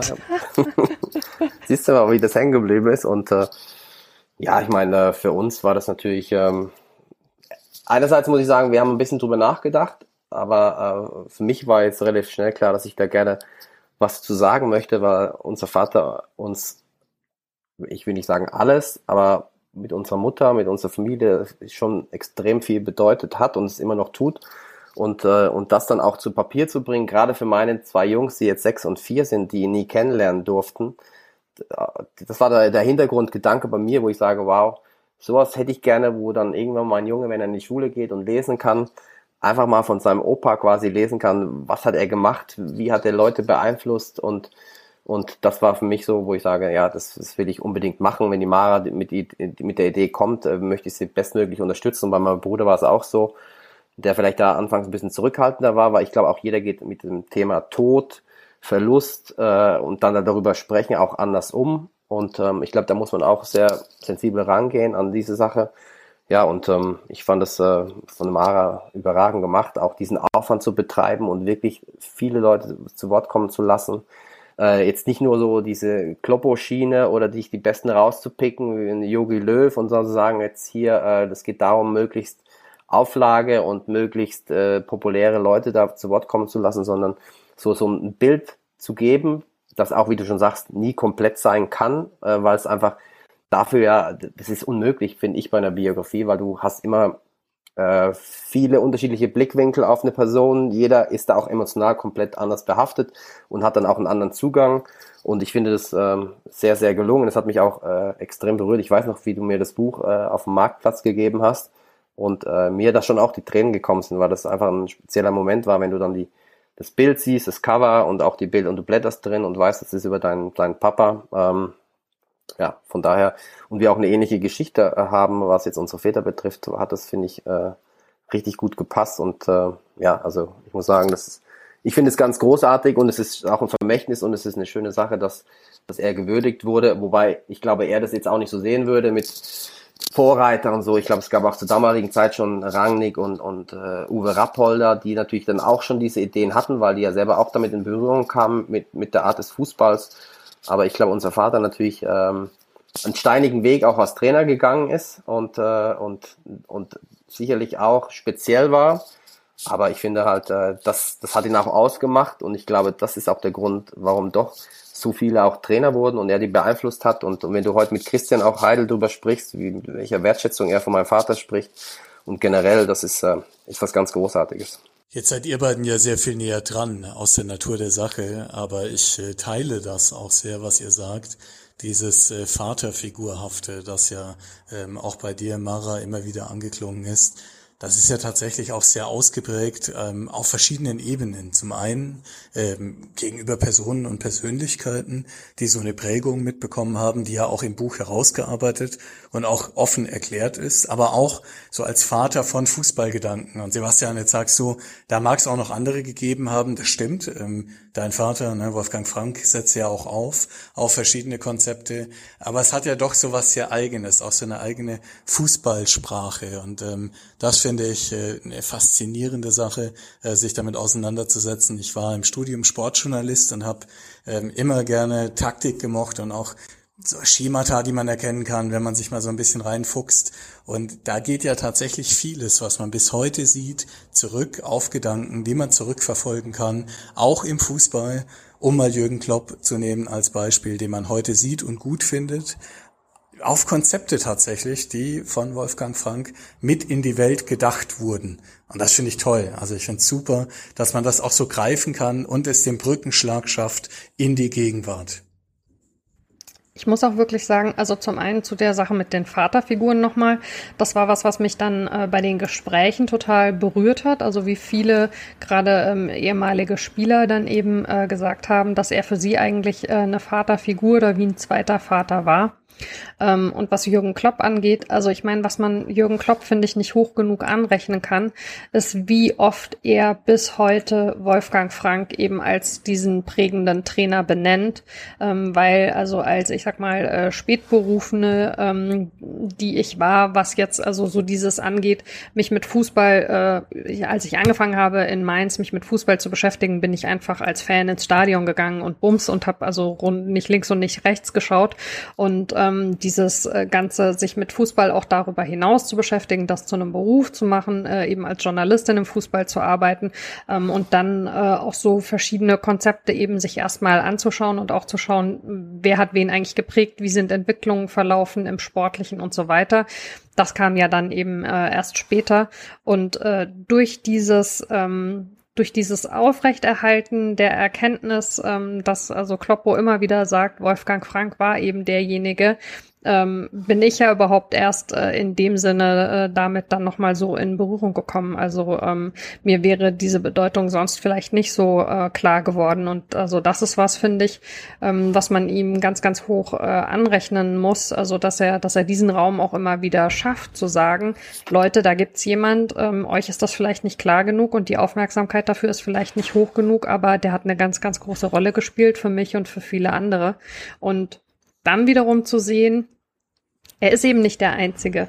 Also er ist eben äh, aktuell der populärste, ähm, aber es gibt ganz, ganz viele, die ähnliche Geschichten erzählen und ähm, die, die diese Prägung wirklich auch für sich als was ganz Besonderes begreifen und die große Lust haben, darüber zu sprechen und über diesen Menschen zu sprechen. Ich habe es wirklich nicht selten erlebt, dass ich mit Leuten eben sprechen wollte über eine Zeit bei einem Verein, mit dem sie jetzt vielleicht keine besonders positiven Verbindungen mehr haben und die häufigste Antwort, die ich bekommen habe auf meine Anfrage, ob es eben möglich ist, dieses Gespräch zu führen, war, dass die Leute mir wirklich einfach geantwortet haben, für Wolfgang Frank immer oder für Wolfgang Frank alles oder für den Wolfi immer.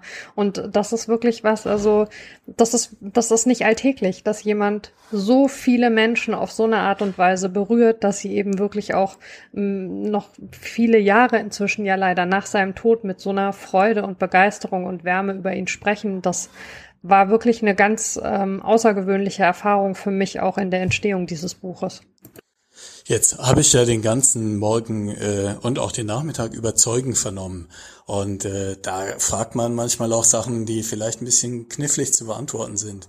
Deswegen, Sebastian, das interessiert mich schon die ganze Zeit. Du hast natürlich auch die Möglichkeit, die Aussage zu verweigern. Aber wie fühlt sich das eigentlich an, wenn so viele Menschen äh, zum Ausdruck bringen, dass dein ja tatsächlicher Vater für sie so eine Vaterfigur ist? Sind das dann so gefühlte Brüder im Geiste oder was macht das mit einem, wenn man merkt, äh, das ist jemand, der ist für andere vielleicht auch ein ganz anderer oder sogar derselbe Mensch? Das ist eine gute Frage. Ähm, also ich muss sagen, wir haben das ja auch schon so als Kinder so mitgekriegt. In seinen Anfängen als Trainer war es ja auch schon so beim FC Glarus in der Schweiz, wo wir auch aufgewachsen sind er hatte immer diese, diese, diese, diese Gabe und auch diese Empathiefähigkeit, finde ich, ähm, sich da auch in Leute hineinversetzen zu können, sie ernst zu nehmen, auch zuzuhören. Und ich meine, ich kann mich noch gut erinnern, wie da auch damals äh, ganz viele Spieler dann auch bei uns zu Hause waren oder wenn es dann irgendwie so ein im Glarus so einen Stadtlauf gab, äh, wo dann halt so mit jeder Runde irgendwie Sponsorengeldern eingetrieben wurden und die ganze Mannschaft war bei uns zu Hause, es gab was zu essen, es wurde bei uns geduscht äh, so, du hast immer so das Gefühl, der, der, er verschreibt sich komplett der Sache und er ist da auch komplett bei ihnen. Und ich muss sagen, das ist manchmal dann schon, schon seltsam, wenn du mit Leuten dann zusammensitzt. Jetzt auch letzte Woche habe ich Stefan Leitl getroffen äh, vom Spiel in Kaiserslautern mit Hannover. Und auch er, der hat ihn jetzt nicht lange gehabt und, äh, und er hat ja auch sogar wenig unter ihm gespielt. Und trotzdem, sagt er, hat er natürlich einen Umgang gehabt mit Menschen, den er so ganz selten kennengelernt hatte im Profibereich zur damaligen Zeit. Ich glaube, das hat sich heute auch nochmal geändert.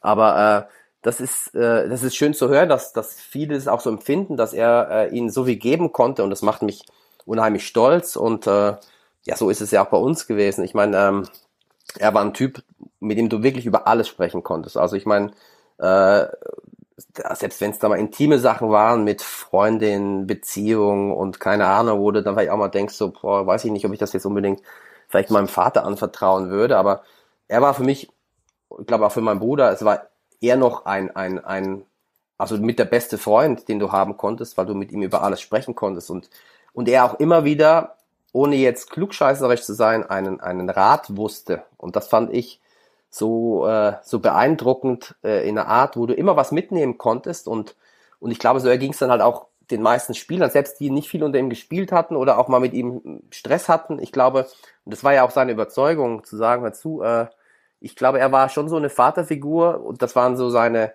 auch so ein bisschen seine Kinder, sein Verein war seine Familie, wenn er sich darauf eingelassen hat.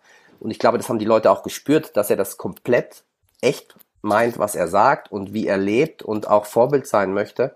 Und ähm, er war immer der Überzeugung auch, dass selbst der einfach, einfach gestrickteste Spieler oder Mitarbeiter immer was von seinen stundenlangen Sitzungen und Gesprächen, die er gerne geführt hat, mitnimmt für später. Auch reflektieren zu sagen dazu, stimmt, eigentlich äh, äh, hat er recht gehabt und, und, und ihn dann auch indirekt beeinflusst in seinem eigenen Tun, ob es jetzt im Fußball oder auch außerhalb des Fußballs war. Und ich, und ich glaube, das, das weiß ich nicht, wie viele das von sich behaupten können, dass du ähm, ja einfach so allgemein interessiert an Menschen bist. Und das, glaube ich, war seine größte Stärke. Deswegen ist es immer wieder so ein, ich will nicht sagen Jahrestreffer, aber wenn ich jetzt irgendwie mal einen ein oder anderen treffe, der mit ihm zu tun hatte, der lange Spieler war, man kommt immer so auf alte Geschichten und so, man hat dann schon eine Verbundenheit, die du so, finde ich, schilderst und ähm, ja, das macht große Freude und, und, und es wird auch nie langweilig. Und selbst äh, Mainz ist ja jetzt auch schon 20 Jahre her. Und trotzdem ist es immer noch da. Und das, das hat eine extrem hohe Bedeutung, weil es einfach mit den Menschen was gemacht hat. Und ich glaube, das war schon seine, seine Qualität auch. Jetzt war Glarus ja so ein bisschen am Anfang und Übergang, ich glaube bis 88, mhm. wenn ich es richtig im Kopf habe. Ähm, wie hat sich das denn weiterentwickelt? Ja, dann kam natürlich dann auch irgendwann mal, äh, ich glaube, er hat dann auch gemerkt, dass es so ein bisschen ausgereizt war in der, in der, in, in Glarus. Sie sind dann ja aufgestiegen in die, in die Nationalliga B, damals zweite Liga und die Euphorie war riesig und du hast natürlich gemerkt, dass auch ein kleiner Kanton oder auch Glarus als Stadt mit damals, glaube ich, 5000 Einwohnern ja, du kommst natürlich dann auch irgendwo an Grenzen. Und ich glaube, dann hat auch jeder gemerkt, wenn, dass er natürlich vielleicht auch zu höheren Berufen ist als Trainer. Und das dann mit Arau kam dann zustande. Und ich glaube, da war auch niemand böse. Und er auch den, den nächsten Schritt gehen wollte. Und ähm, aber er hat sich natürlich auch immer, muss man sagen, viele Vereine ausgesucht, die in schwierigen Situationen waren, will ich mal so sagen. Ähm, also ich glaube, er konnte seltenst aus, den, aus dem Vollen schöpfen, wo du sagst, da ist vieles möglich, da ist Geld da, da sind Leute da, die, die die gleiche Vision tragen. Ich glaube, er musste immer auch viel arbeiten und, und, und viel anstoßen. Und so war das bei fast jedem Club, wo er war, glaube ich. Und teilweise wollte er dann ja auch zu viel. Ich meine, es kommt ja in dem Buch auch, finde ich, schon relativ gut raus, dass er auch als Spieler schon schnell ungeduldig wurde, wie es auch teilweise dann auch als Trainer war.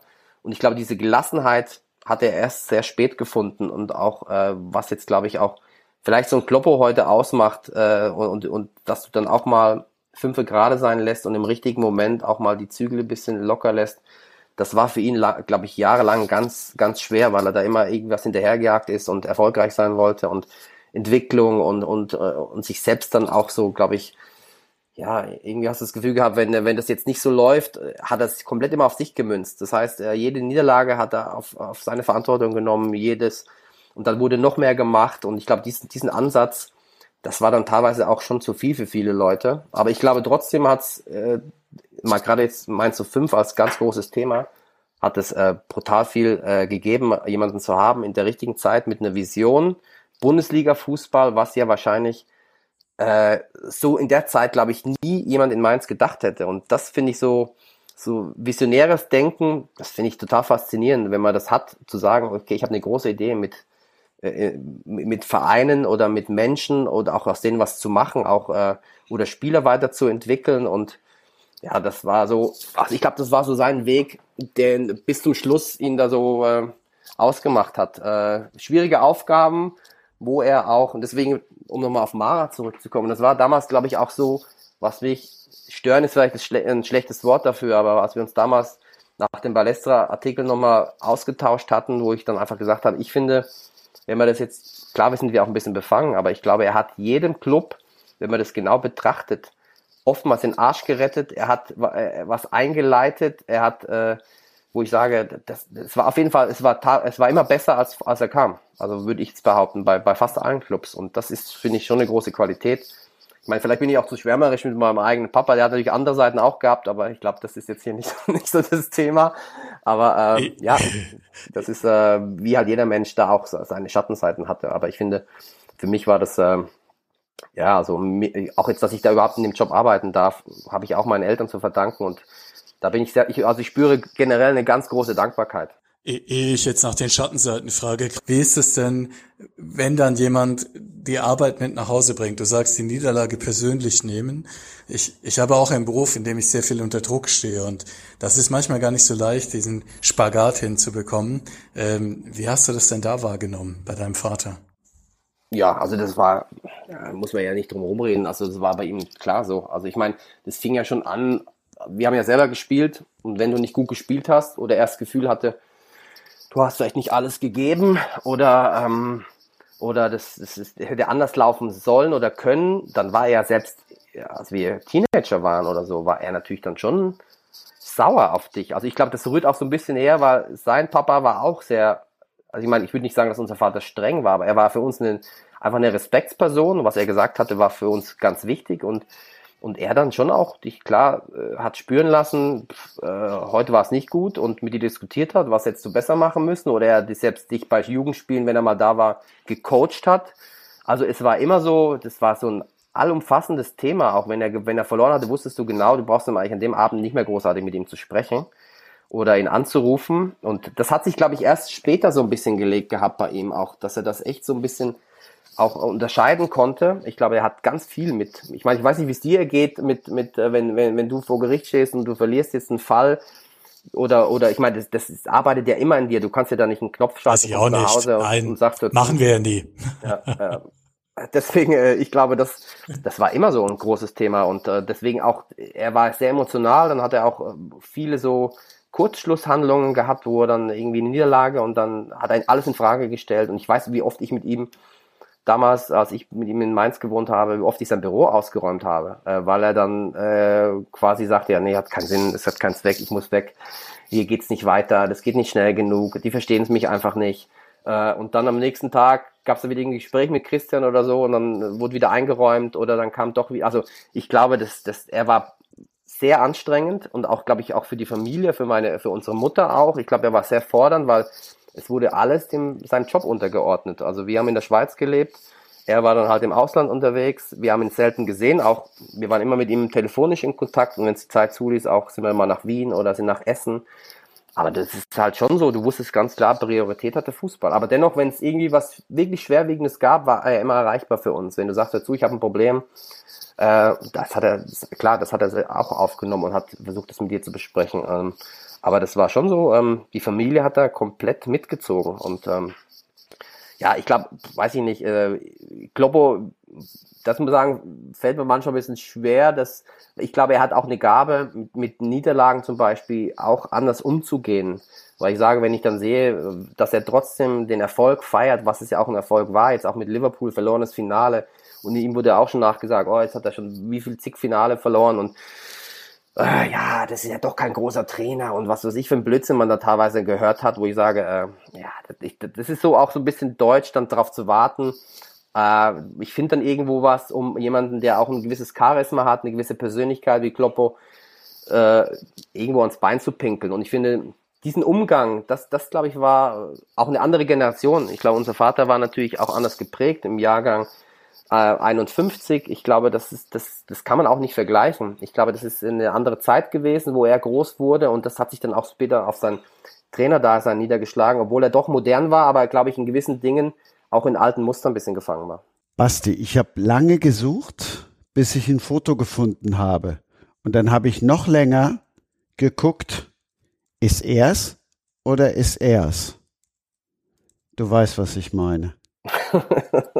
Ja, also es wird mir schon öfters mal nachgesagt, eine gewisse Ähnlichkeit zu haben mit meinem, mit meinem Papa. Ähm, ich glaube damals, es gab so eine Sparkassenwerbung mit äh, drei Generationen und ich muss sagen, mein Opa sah ja auch so aus wie mein Papa. Also es war dann schon so, äh, dass er natürlich öfters darauf angesprochen ist. Vor kurzem auch in Mainz, irgendwie hier in, in Weisenau, wo ich wohne, war ich da beim Edeka. Auf einmal, ich gehe da mit meinem Sohn einkaufen und irgend so ein Mann so auf einmal fragt mich so, ja, sagen Sie mal, sind Sie der Sohn von Wolfgang Frank? Und ich hatte noch eine Maske auf oder so. Und ich so, ja, wie kommen Sie da? Ja, das habe ich mir schon gedacht. So, ich habe hab sie gesehen und ich fand das total beeindruckend, dass es immer noch Leute gibt, die das auch direkt in Verbindung gebracht haben.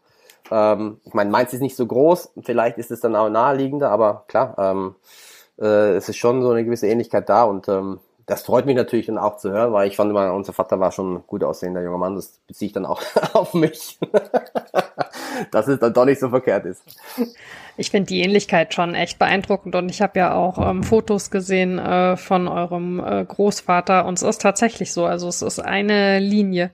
Äh, wir hatten es ja letztens mit einem Kollegen, äh, der meinte, ähm, er findet, äh, dein Bruder sieht ihm ähnlicher, mhm. aber also alles, äh, was ich beurteilen kann, auch so, so die ganze Mimik und so, wenn man sich alte Videoaufnahmen anschaut, das ist schon wirklich erstaunlich. Also Gene sind schon eine faszinierende Angelegenheit ja, du wurdest ja, sagen wir mal, ich meine, das Zusammenleben war halt, ich finde, das war für mich die echt spannendste Zeit, so eine, aus der Schweiz. Äh, ich habe dann hier mein Abi nachgeholt und äh, Schule war irgendwie schwierig und dann mit ihm die Zeit zu verbringen, in Bretzenheim zusammen gewohnt und jeden Tag und das Programm in Mainz und das war sehr prägend auch so. Ich meine, der eine oder andere sagt auch, ich, ich meine, ich, man hört es, weiß nicht, ob man es raushört, das Schweizer Akzent, wenn man es weiß vielleicht.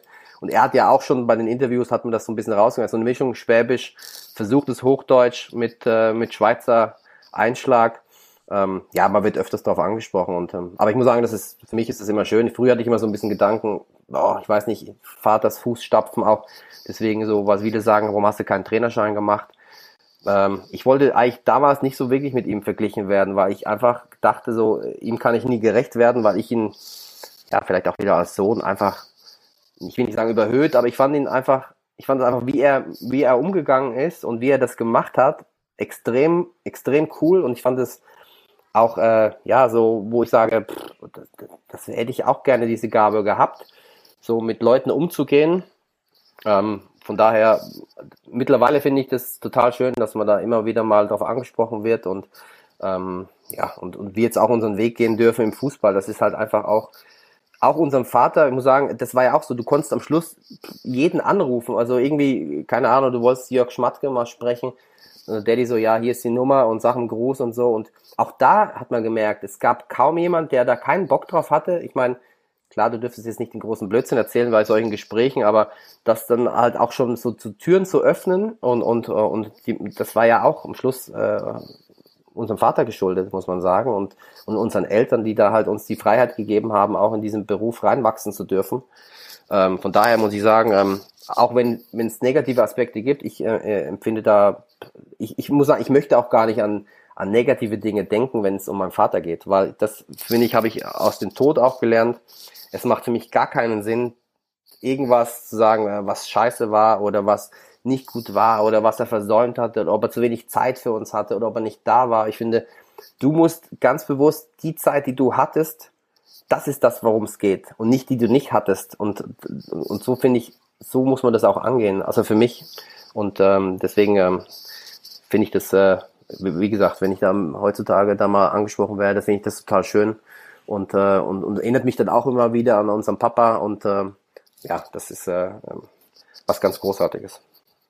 Ich fand es in den Gesprächen äh, mit Basti und Benny ähm, total schön, dass ich teilweise das Gefühl hatte, Sie erzählen Dinge über ihren Vater, die ich eigentlich an ihnen so auch wahrnehme, ohne dass sie sich dessen vielleicht selbst so bewusst sind, ähm, wie sehr sie da auch in seine Fußstapfen getreten sind. Und um vielleicht jetzt mal eine Anekdote mit dem Benny zu erzählen, weil der heute hier nicht dabei sein kann, ähm, als ich mich mit dem zu einem Gespräch äh, in Wiesbaden zusammengesetzt habe, haben wir wirklich über viele Stunden äh, da gesessen und geredet. Ähm, Gab es gerade so eine Passage, wo er so erzählt hat, ähm, wie hilfsbereit sein Vater war war und ähm, wie aufmerksam, wie sehr er Dinge um sich herum wahrgenommen und mitgekriegt und darauf reagiert hat. Und während er das erzählt hat, ist er dreimal aufgestanden, weil direkt neben uns zwei kleine Jungs Fußball gespielt haben und ihr Fußball immer wieder über die Mauer zu uns ins Café geflogen ist. Und ist also jedes Mal wieder aufgestanden und hat den Ball aufgenommen und hat ihn den Jungs halt so zurückgeworfen. Und das war irgendwie so eine, total, so ein wholesome Moment, weil es halt genau das, was er über seinen Vater erzählt hat, sich in seinem eigenen Verhalten wiedergespiegelt hat. Und ähm, so habe ich das mit beiden Söhnen äh, eigentlich mehrfach erlebt und ja, es war echt spannend. Also ich finde so dieses, man kann ja viel darüber erzählen, wie ein Mensch äh, einen beeinflusst hat.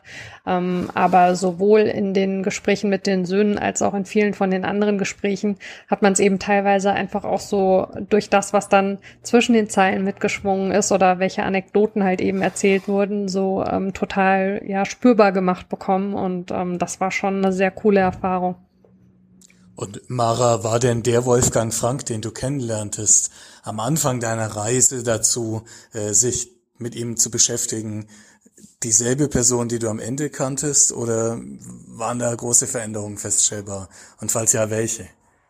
Hm, also ich würde sagen, ähm, es gab auf dem Weg Momente, wo ich so ähm, beim Puzzeln und beim Suchen und Finden ähm, so neue Aspekte für mich äh, entdeckt habe, wo ich so dachte, okay, spannend, jetzt bin ich mal gespannt, ob das irgendwie so in eine andere Richtung geht. Ähm, es gab ähm, als ich dann, ich hatte ja das, das große Privileg und Glück, äh, dass ich auch äh, Arbeitsnotizen von ihm äh, mir anschauen konnte. Ähm, einiges ist da aufbewahrt worden und ist eben bei den Söhnen und die beiden haben es mir netterweise zur Verfügung gestellt und ähm, es gab äh, Phasen in, in seiner Karriere, wo ich sagen würde, so sein innerer Kampf war so groß, dass es mich teilweise fast ein bisschen mitgenommen hat, ehrlich gesagt, wenn ich mich durch diese Notizen gearbeitet habe, weil man natürlich jetzt mit dem Abstand der Jahre irgendwie draufschaut und ähm, ja, und so denkt, das ist eigentlich schade, dass er sich da an der einen oder anderen Stelle nicht einfacher machen konnte. Ähm, das hätte ich ihm gewünscht. Das war so was, was mich sehr bewegt hat, während ich eben so in seinen eigenen Aufzeichnungen unterwegs war.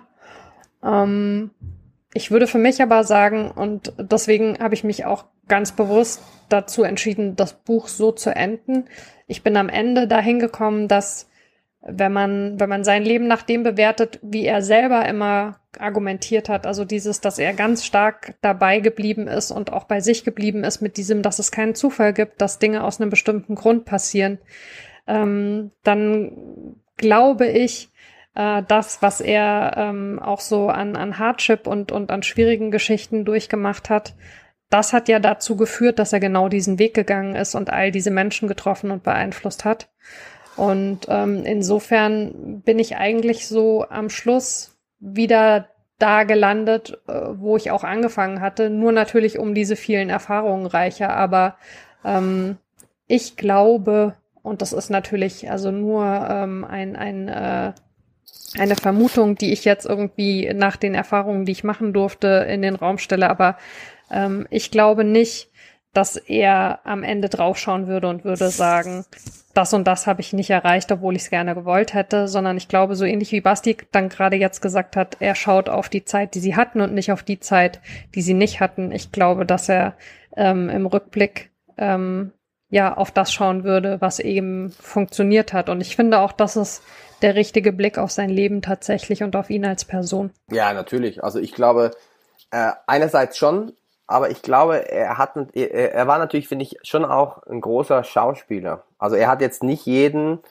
das merken lassen, wenn es ihm wirklich schlecht ging. Er hat immer versucht, ich meine, ich weiß gar nicht, äh, die Tage hatte ich es auch mit irgendeinem Kollegen oder irgendjemand aus dem Fußball, dass du auch da im Fußballbusiness, wenn ich so nennen darf, viel Schauspieler sein musst, weil du natürlich das nicht immer nach außen tragen kannst. Ich glaube, er hat es oft gemacht, aber ich glaube auch so die, die, die intimsten Sachen, ähm, da hat er immer so ein bisschen auch äh, das versucht wegzulächeln und, und auch dir dann Mut zu geben als junger Mensch. Und ich glaube, trotzdem hat er da ja auch ganz andere Gedanken gehabt, muss ich sagen. Weil ich glaube auch, wie wahrscheinlich bei jeder Person, es gibt halt eben auch immer die andere Seite. Äh, auch die, die erfolgreich sind und immer gut gelaunt scheinen und so. Und ich glaube, da sind die Tiefen vielleicht sogar noch größer als vielleicht bei anderen. Und äh, Aber dennoch, glaube ich, hat er schon äh, auch uns immer so versucht zu vermitteln, sieh das Positive. Ähm, er hatte dann auch dieses Mentaltraining war ja für ihn auch so ein, äh, eine Riesengeschichte. Enkelmann, weiß ich noch, äh, das, ging ja schon früh bei uns auch los, so mit positiver Haltung. Ich, Enkelmann würde ich jetzt weniger in die esoterische Schiene da schieben, aber äh, oder auf die esoterische Schiene schieben. Äh, ich würde eher sagen, ähm, Mentalstärke, positiv sehen, positives Denken. Das war für ihn auch so ein ganz großes Thema. Und ich glaube, es war auch so ein bisschen eine äh, Selbsterkenntnis, die er daraus ziehen wollte. Oder Selbstbehandlung. Äh, Behandlung ist vielleicht schlechtes, schlechtes Wort, weil das ist dann schon so ein bisschen, ob du in, in Richtung Krankheit das geht. Aber ich glaube schon, dass er versucht hat, sich da auch selbst weiterzubilden und auch den Fokus klar auf das Positive zu legen. Und ähm, ja, und ähm, ich, auch deswegen sage ich auch, dieses Leben, das er geführt hat, war zwar kurz, aber ich glaube, es war viel intensiver, als es vielleicht viele andere hatten und deswegen auch total wertvoll. Ähm, ja, und es war ja auch so bei uns, dieses Verabschieden äh, von ihm, damals, als wir bis zum letzten Atemzug dabei waren, das war für uns, also mein Bruder und mich, einfach eine, eine, das war das, wo wir unbedingt teilen wollten, weil er uns so viel gegeben hat und, äh, und ich glaube auch wir ihm dann einfach in dem Moment auch was zurückgeben wollten. Ja, und äh, ich glaube schon, dass er auch am Schluss trotzdem stolz war auf seine Karriere, wo er es wahrscheinlich so nie sagen würde oder gesagt hätte. Dennoch muss ich sagen, es hätte auch ganz anders laufen können. Er, er war Profifußballer, ich glaube, er hat zwei ordentliche Jungs. Er hatte ähm, Ehe war lange gut, dann gab es da auch mal Schwierigkeiten, wie es vielleicht bei anderen auch so ist. Aber ich glaube, generell schon hat er äh, viel vom Leben erfahren dürfen und ich glaube, das würde er dann schon auch als positiv bewerten, schlussendlich. Ingo ist sprachlos. Nee, ich lausche, ähm, aber ich habe in der Tat äh, gern zugehört. Ähm, ich finde das äh, auch eine gute Sache, wie jetzt dieses Gespräch einmal äh, die Biografie ein bisschen nachvollzogen hat ähm, über das Werden und die Ideen ähm, und dann auch äh, äh, Sebastian bis zum Tod deines Vaters. Und das, was ja ungewöhnlich genug ist, obwohl wir über Fußball sprechen, ohne Zahlen, ohne so Karriere abklappern. Ähm, das finde ich eigentlich ganz interessant, weil sich das, äh, Mara, mit dem deckt, was ich bei dir gelesen habe. Ähm, wirklich einem Kennenlernen einer Person und nicht äh, zu diesem klassischen, ähm, wie soll man sagen, Fußballheftartikel, da hat er gespielt, so viele Siege und so weiter, sondern das war jetzt ja wirklich ein sehr nahes Gespräch über eine Person, die man glaubt greifen zu können, selbst wenn man sie nie getroffen hat. Das fand ich cool. Mhm, das ist auch tatsächlich was, was mir, ähm, ich habe es ja schon so ein bisschen angedeutet, total wichtig war, wobei es mir natürlich gleichzeitig auch wichtig war. Ich finde es witzig, dass ich immer Anfragen bekomme von Leuten, die sagen, hallo, äh, ich habe Wolfgang Frank da und da kennengelernt, ist seine Zeit in dem Verein auch im Buch? Wo ich dann immer so sage, ja, na klar. Also ähm, ich habe schon äh, mir das auch zur Aufgabe gemacht, tatsächlich alle Stationen eben zu beleuchten. Und ähm, das ist aber, finde ich, auch ähm, das Schöne, weil also es reicht reicht ja wirklich sehr, sehr weit zurück, ja. Also wenn man ähm, bis auf die Kinder- und Jugendvereine hier äh, in Schlierheim und Kirchheim Tech irgendwie schaut, das waren für mich äh, in der Recherche so total schöne Momente dass ich dann tatsächlich eben noch Leute aufgetan habe, ähm, die äh, mit ihm da schon gespielt haben und die mir also auch so äh, zu dem Kind Wolfgang Frank und zu dem Jugendlichen Wolfgang Frank was erzählen konnten. Das war natürlich irgendwie so total wertvoll. Und ähm, man hat ja immer so dieses, es gibt so Karrieredaten, die sind total klar. Und dann gibt's halt so Daten, da sitzt man davor und da denkt man, irgendwas passt nicht. Und das hatte ich tatsächlich bei der Schweizer Zeit, ähm, weil er eben in Aarau war. Ähm, und von Aarau aus ist er dann nach Wettingen gegangen. Und das war klar, in Wettingen war er eine Saison Trainer, 91, 92. Und er war aber 90, 91 in Aarau schon kein Trainer mehr. Aber er muss theoretisch in Aarau gewesen sein. Und dann war immer so die Frage, was hat er denn gemacht und wo war er tatsächlich? Und ich habe in allen möglichen Variationen gegoogelt, recherchiert, in alten Zeitungsartikeln geguckt und so weiter und so weiter und habe dann irgendwann auf so einer Wiederverkaufsplattform in der Schweiz Autogrammkarten vom FC Aarau aus der Saison 9091 gefunden, aus denen dann hervorging, dass er da tatsächlich als Sportdirektor gearbeitet hat. Also das heißt, er war in der letzten Saison in Aarau nicht mehr Trainer, sondern war der sportlich Verantwortliche. Und mit dieser Kombination dann wiederum habe ich tatsächlich auch sogar noch in einem alten Artikel aus dieser Zeit eben äh, wiederum äh, eine Aussage darüber gefunden, wie er jetzt in der neuen Funktion den Club eben nochmal weiter prägt und so weiter. Ähm, also beides, das Puzzeln im menschlichen, aber auch das Puzzeln in dem, wie er eben sich in seiner Karriere entwickelt hat und wie so ein Schritt aus dem nächsten gefolgt ist und wo er vielleicht auch mal gestolpert und zurückgetreten ist und wie es dann weitergegangen ist, war einfach wirklich unfassbar spannend. Also ich, ich weiß nicht, ob ich in meinem Leben nochmal eine Biografie schreiben wollen würde, ähm, aber ich bin sehr, sehr froh, dass ich diese geschrieben habe. Also auch für uns jetzt auch nochmal so rückblickend, das in einem Buch auch zu sehen. Ich meine, er hat jetzt nicht so viel immer über seine Kindheit gesprochen. Das war immer so ein bisschen, Fußball war das vorherrschende Thema und dann halt auch schon zwischenmenschlich, aber aus der eigenen Vergangenheit hat er auch nicht so viel berichtet. Er hat immer viel Training, großen Aufwand, äh, Opa hat ihn zum Training gefahren und sowas, so die üblichen Geschichten erzählt, aber jetzt so auch das nochmal so auf Papier zu haben und zu sehen, so diese einzelne Momente, wie er zum Profi wurde, wie das sich entwickelt hat, dann auch später zum Trainerdasein und das äh, von Station zu Station. Und ja, ich meine, äh, das war für uns jetzt auch nochmal hochspannend, das so nochmal klar auf Papier zu haben. Ich meine, du warst Kind, du hast es ja dann auch nicht immer so hundertprozentig klar verfolgt und es auch so wahrgenommen, wie du es jetzt als Erwachsener tust. Und ich muss sagen, das ist, war eine schöne Reise, das jetzt äh, so zu lesen und, und, und, und das, wie gesagt, über deinen eigenen Papa. Deswegen, ähm, ich finde es, äh, auch wenn ich es schon oft gesagt habe, überragende Arbeit von von Mara, die sie vielleicht dann auch gar nicht als Arbeit empfunden hat, aber alleine der Aufwand, ich habe ja dann schon gemerkt, das ist natürlich, äh, also ich jetzt als, als Laie mit Buch habe da jetzt ja nicht so viel zu tun, aber was du da alles reinstecken musst, wie viel Zeit und Energie und alles, um das dann am Schluss entstehen zu lassen, fand ich, fand ich herausragend und äh, das ist ein großes Dank an, an Mara. Also ohne dich hätten wir das nie äh, gehabt und äh, deswegen äh, bin ich dir auch ewig dafür dankbar, muss ich sagen. Das kann ich echt nur zurückgeben, weil ich hätte das Buch ohne euch so nie machen können. Das war echt total wertvoll und schön. Ich habe gerade mal den Duden aufgemacht und geguckt, was da bei Biografie steht. Da steht Beschreibung der Lebensgeschichte einer Person. Als erstes, als zweites steht Lebenslauf und Lebensgeschichte eines Menschen. So, und ich habe das Buch natürlich auch gelesen. Und ich finde, es ist ja eine Menschengeschichte. Das habe ich jetzt schön gesagt, oder? Absolut. Alle fischen sich jetzt ein Tränchen aus dem Knopfloch. Also ich hatte hinten im, im letzten Kapitel dann tatsächlich irgendwann Tränen in den Augen, weil die Überschrift heißt passenderweise, der Tod kommt immer zu früh. So ist das leider, ja. Ja, aber das ist, wie gesagt, ich finde, da, das ist nicht immer einfach, aber äh, das ist auch vielleicht unserer Kultur manchmal geschuldet, dass man einfach das, das Leben zu wenig feiert und dem dann zu viel Raum lässt, auch dem Tod, wo ich sage, ähm, vielleicht liegt es auch daran, wenn man, äh, also ich glaube an Gott und ich glaube, dass es da auch irgendwas anderes noch gibt.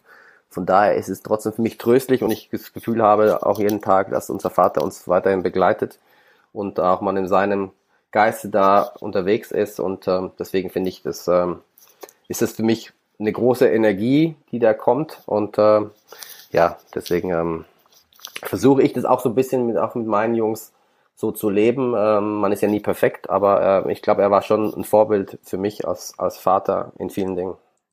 Und auch da merken wir wieder, Kinder kommen selten auf andere Leute. Der Satz hätte jetzt auch von deinem Vater stammen können, was dein Vater jetzt auch gesagt hätte.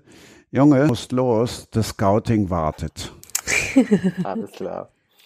Aber herzlichen Dank, ähm, hat mich sehr gefreut, auch jetzt euch hier so kennenzulernen und äh, Ingo auch vielen lieben Dank, dass wir uns mal hier kurz gesprochen haben. Vielleicht gibt sich ja mal bei einer anderen Gelegenheit einfach mal einen Austausch, weil ich bin da immer offen und neugierig, äh, in andere Bereiche auch mal reinzuhören und sich auszutauschen, finde ich immer hochspannend. Äh, man kann da immer was mitnehmen. In viel Spaß Sinne, im Stadion.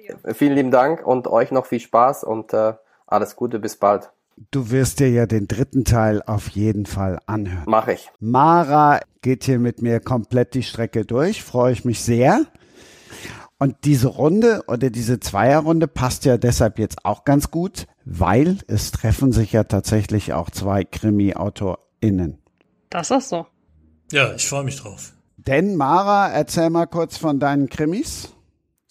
Äh, ich habe in der Vergangenheit zwei Mainz 05 Krimis geschrieben, ähm, würde mich tatsächlich äh, nicht äh, als Krimi-Autorin klassisch bezeichnen, weil ich finde, ähm, viele Krimi-AutorInnen sind ja so sehr im, im Genre treu, was ich auch total cool finde. Und ähm, bei mir war das damals eher so ein bisschen so eine Zufallsgeschichte, dass der Verlag über Darmstadt 98 eben schon einen Krimi hatte, also ein regionaler Verlag Verlag, äh, ehemals Frankfurt, jetzt Offenbach, der Sozietätsverlag, ähm, der den wundervollen Titel hatte Böllehölle.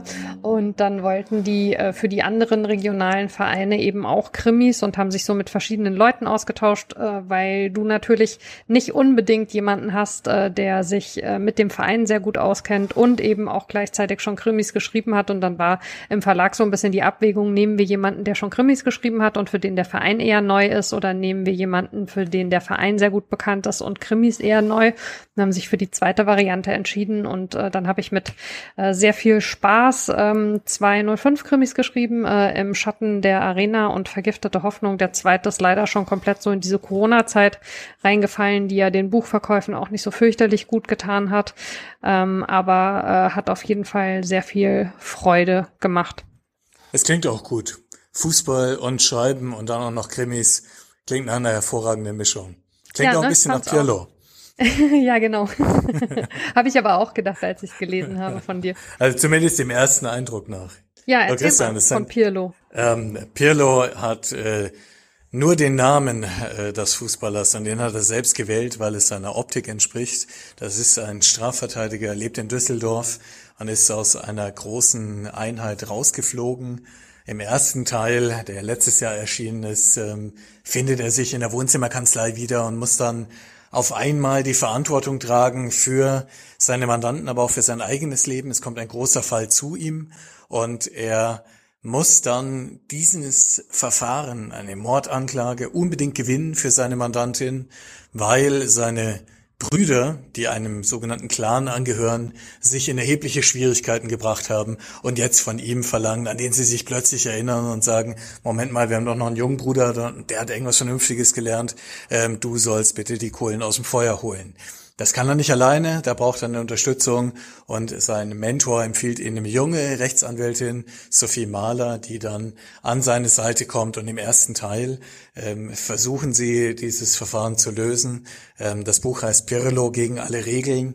Da merkst du schon, Mara, es geht möglicherweise auch drunter und drüber. Wobei, und das hat bestimmt viel Charme, alles, was in den Büchern passiert, eigentlich genauso auch im wahren Leben ist weswegen diese Bücher auch zu Recht in die True Crime Sparte fallen. Ich bin ja selbst ähm, Strafverteidiger, du weißt, ich war heute den halben Tag im Verfahren. Ähm, ich wollte nämlich äh, noch sagen, ich finde es äh, spannend, äh, Ingo, du äh, hältst dich auch äh, an die alte äh, Regel, dass man über das schreiben soll, was man kennt. Ne? Also ähm, deine Figuren und deine eigene berufliche, dein eigener beruflicher Karrieregang sind miteinander verknüpft und bei mir ist tatsächlich auch die Hauptfigur eine Journalistin. Ähm, war das auch bewusst gewählt im Sinne von, ich möchte gerne thematisch mich in einem Feld bewegen, was mir eben sehr vertraut vertraut ist? Ja, ich finde meinen Beruf als Anwalt super spannend und interessant. Du hast super viel mit Leuten zu tun, mit Schicksalen und äh, im wahren Leben ist auch sehr viel Verantwortung und Druck dabei. Wenn ich dann viel unterwegs bin, so wie jetzt gerade in Bayern ähm, oder am Wochenende in äh, Hamburg, dann bin ich auf Reisen und habe Zeit zu schreiben. Da bist du sehr viel für dich.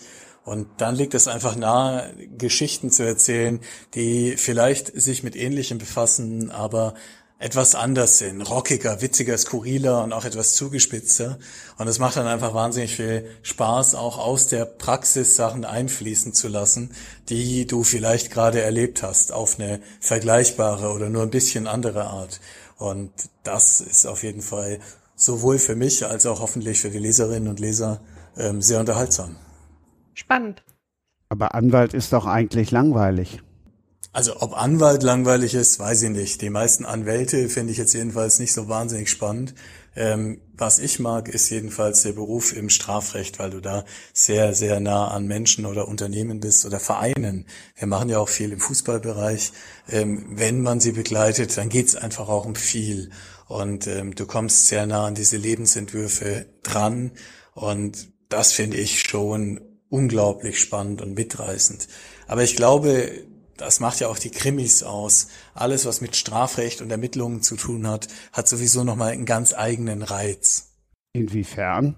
Weil diese existenziellen Fragen schnell mal angesprochen sind. Also Schuld, Unschuld, wer hat wann was wo, warum gemacht, wie sind einzelne Dinge so gekommen, ähm, dass wir jetzt vielleicht über ein Problem sprechen und wie müssen wir als Rechtsgemeinschaft, als alle eigentlich damit umgehen.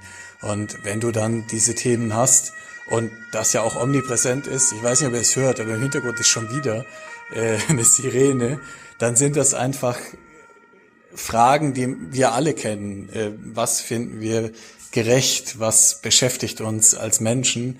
Ähm, wo müssen wir auch äh, vielleicht sagen, das ist überhaupt nicht mehr okay? Und wenn es um so viel geht und wenn das aber auch so nah und greifbar ist, dann hat es einfach was Spannendes. Und ich glaube, deswegen interessieren sich Menschen auch für ähm, Krimis. Ich meine, man kann sich ja schon die Frage stellen, wer liest freiwillig abends etwas, wo es um Mord und Totschlag geht? Die Welt ist ja jetzt nicht gerade äh, ein Sonnenblumenfeld. Warum will man dann solche Dinge überhaupt noch wissen? Aber ich glaube, es sind wirklich diese großen Fragen, die im Hintergrund irgendwo brodeln und blubbern, die Menschen äh, daran faszinieren und beschäftigen. Und ähm, darum geht's bei Pirlo und Mahler ja auch im Kern. Sie versuchen irgendwie das Ganze zu einem guten Ende zu bringen. Ich glaube vor allen Dingen auch, ähm, dass der Krimi einfach, also das ist ja jetzt auch keine Erkenntnis, die irgendwie ich persönlich hatte, sondern äh, mittlerweile fast schon eine feststehende Redewendung. Der Krimi ist äh, der große Res äh, Gesellschaftsroman unserer Zeit eigentlich, ähm, weil sich äh, im Krimi eben äh, ganz viele Themen äh, verhandeln lassen, wie du gerade schon gesagt hast, die uns letztlich alle jeden Tag berühren. Und ähm, letztlich ähm, finde ich äh, ein Krimi ist immer so gut wie seine Figuren. Äh, die Geschichte ist natürlich wichtig, aber äh, man braucht auf jeden Fall äh, glaubhafte, nahbare Figuren und ähm, dann äh, wird man da eben so ein bisschen ja mitgenommen auch äh, auf eine Reise durch Abgründe, von denen wir so oder so wissen, äh, dass sie da sind und äh, die dann in so einem Buch eben auch einen ganz besonderen Reiz haben. Ja, ich glaube, Mara, du hast ähm, recht der Krimi ist der Gesellschaftsroman unserer Zeit, weil er die Gesellschaft abbildet ähm, und uns alle, wie wir sind, ja auch beschäftigt und ähm, uns zwingt, uns Fragen ja, darüber zu stellen, wer sind wir, wer wollen wir sein, ähm, wie äh, glauben wir, dass es gerecht zugeht, wann muss wer wie ermitteln. Und ähm, ich finde das bei Pirlo und Mahler ganz witzig, wenn sie und auch ganz kurios und unterhaltsam, wenn sie immer wieder an so Grenzfragen kommen und dann die Wahl haben, sich auf die eine oder die andere Art zu entscheiden. Und ich bin manchmal selbst erstaunt, wenn ich dann davor sitze und das schreibe und denke, was macht ihr denn da? Es gleichzeitig aber auch nachvollziehen kann und denke, ja, es ist eigentlich ganz pfiffig, wenn auch vielleicht nicht immer genau wie im Schulbuch vorgesehen. Der erste Teil ging über 400 Seiten. Im zweiten legst du nochmal 96 Seiten drauf. 496 Seiten also ab dem 10.08.2022 zu haben. Was passiert bei falsche Zeugen? Und vor allen Dingen, was passiert mit Maler und Pirlo? ist die Frage fürs Herz. Die muss von dir kommen, Christian. Die ähm, reine Blattzahl ist, glaube ich, wirklich nur so eine erste Näherung. Die Kapitel sind, wie du weißt, ja sehr kurz, knapp und rockig. Also du kommst da durch dieses Filmische, wie es geschrieben ist, was sich auch sofort in Beschlag nimmt, sehr schnell voran und äh, willst dann immer nach diesen wirklich knappen Abschnitten, ähm, nach dem, was ich so mitbekomme, was die Erfahrungen aus Teil 1 sind, weiterlesen und dich in diesen Sog reinbegeben, ähm, so dass die Bücher, so sagen manche, wirklich schnell vorübergehen, äh, wie so ein richtig guter äh, Rausch und wenn wir so über Intensives sprechen, ähm, dann können wir natürlich auch Sophie und Pirlo nicht aussparen. Im ersten Teil knistert das und auch im zweiten hat diese Figurengemengelage ja äh, ihren Reiz darin, dass man nicht so ganz genau weiß, wie stehen sie denn miteinander? Und möglicherweise warten da nochmal ganz neue Hürden und Herausforderungen, weil Pirlo sich im zweiten Teil verliebt, aber nicht in Sophie. Und da sind möglicherweise automatisch manche Fragen im Raum, die äh, zu Anarchie und Chaos führen. Das war jetzt die Frage zum Sex und jetzt, äh, das war, das war jetzt die Antwort zum Sex und jetzt kommt die Antwort zu Crime.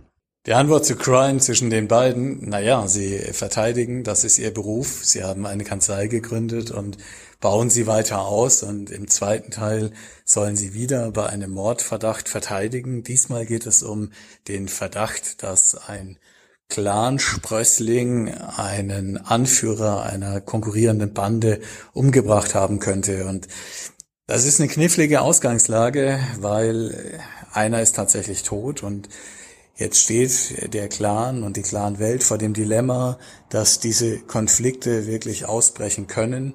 Die Medien steigen, so wie das im wahren Leben ja ist, drauf ein und Pirlo selbst steht vor wirklichen großen Herausforderungen, weil seine Brüder mit den Clans verbunden sind und auf einmal findet er sich noch näher dran in dieser eigentlichen Welt, als er sich das jemals hätte vorstellen können und muss sich, wobei er immer will, dass niemand weiß, was seine eigentlichen Hintergründe sind, dann vor dieser neuen brodelnden Gemengelage behaupten. Weil wir eben drüber gesprochen haben, findet man es nicht cool, wenn so ein Nazi-Rocker um ist? Weiß ich nicht. Ähm, ich glaube, äh, in jedem steckt möglicherweise irgendwo was Gutes, auch in Rainer Wassmer, so heißt er da. Ähm, so sehen es zumindest manche, die im Verfahren als Zeugen und Zeugen gehört werden. Ähm, man kann ja mal nachlesen und mitermitteln, äh, wie das dann am Ende ausgeht.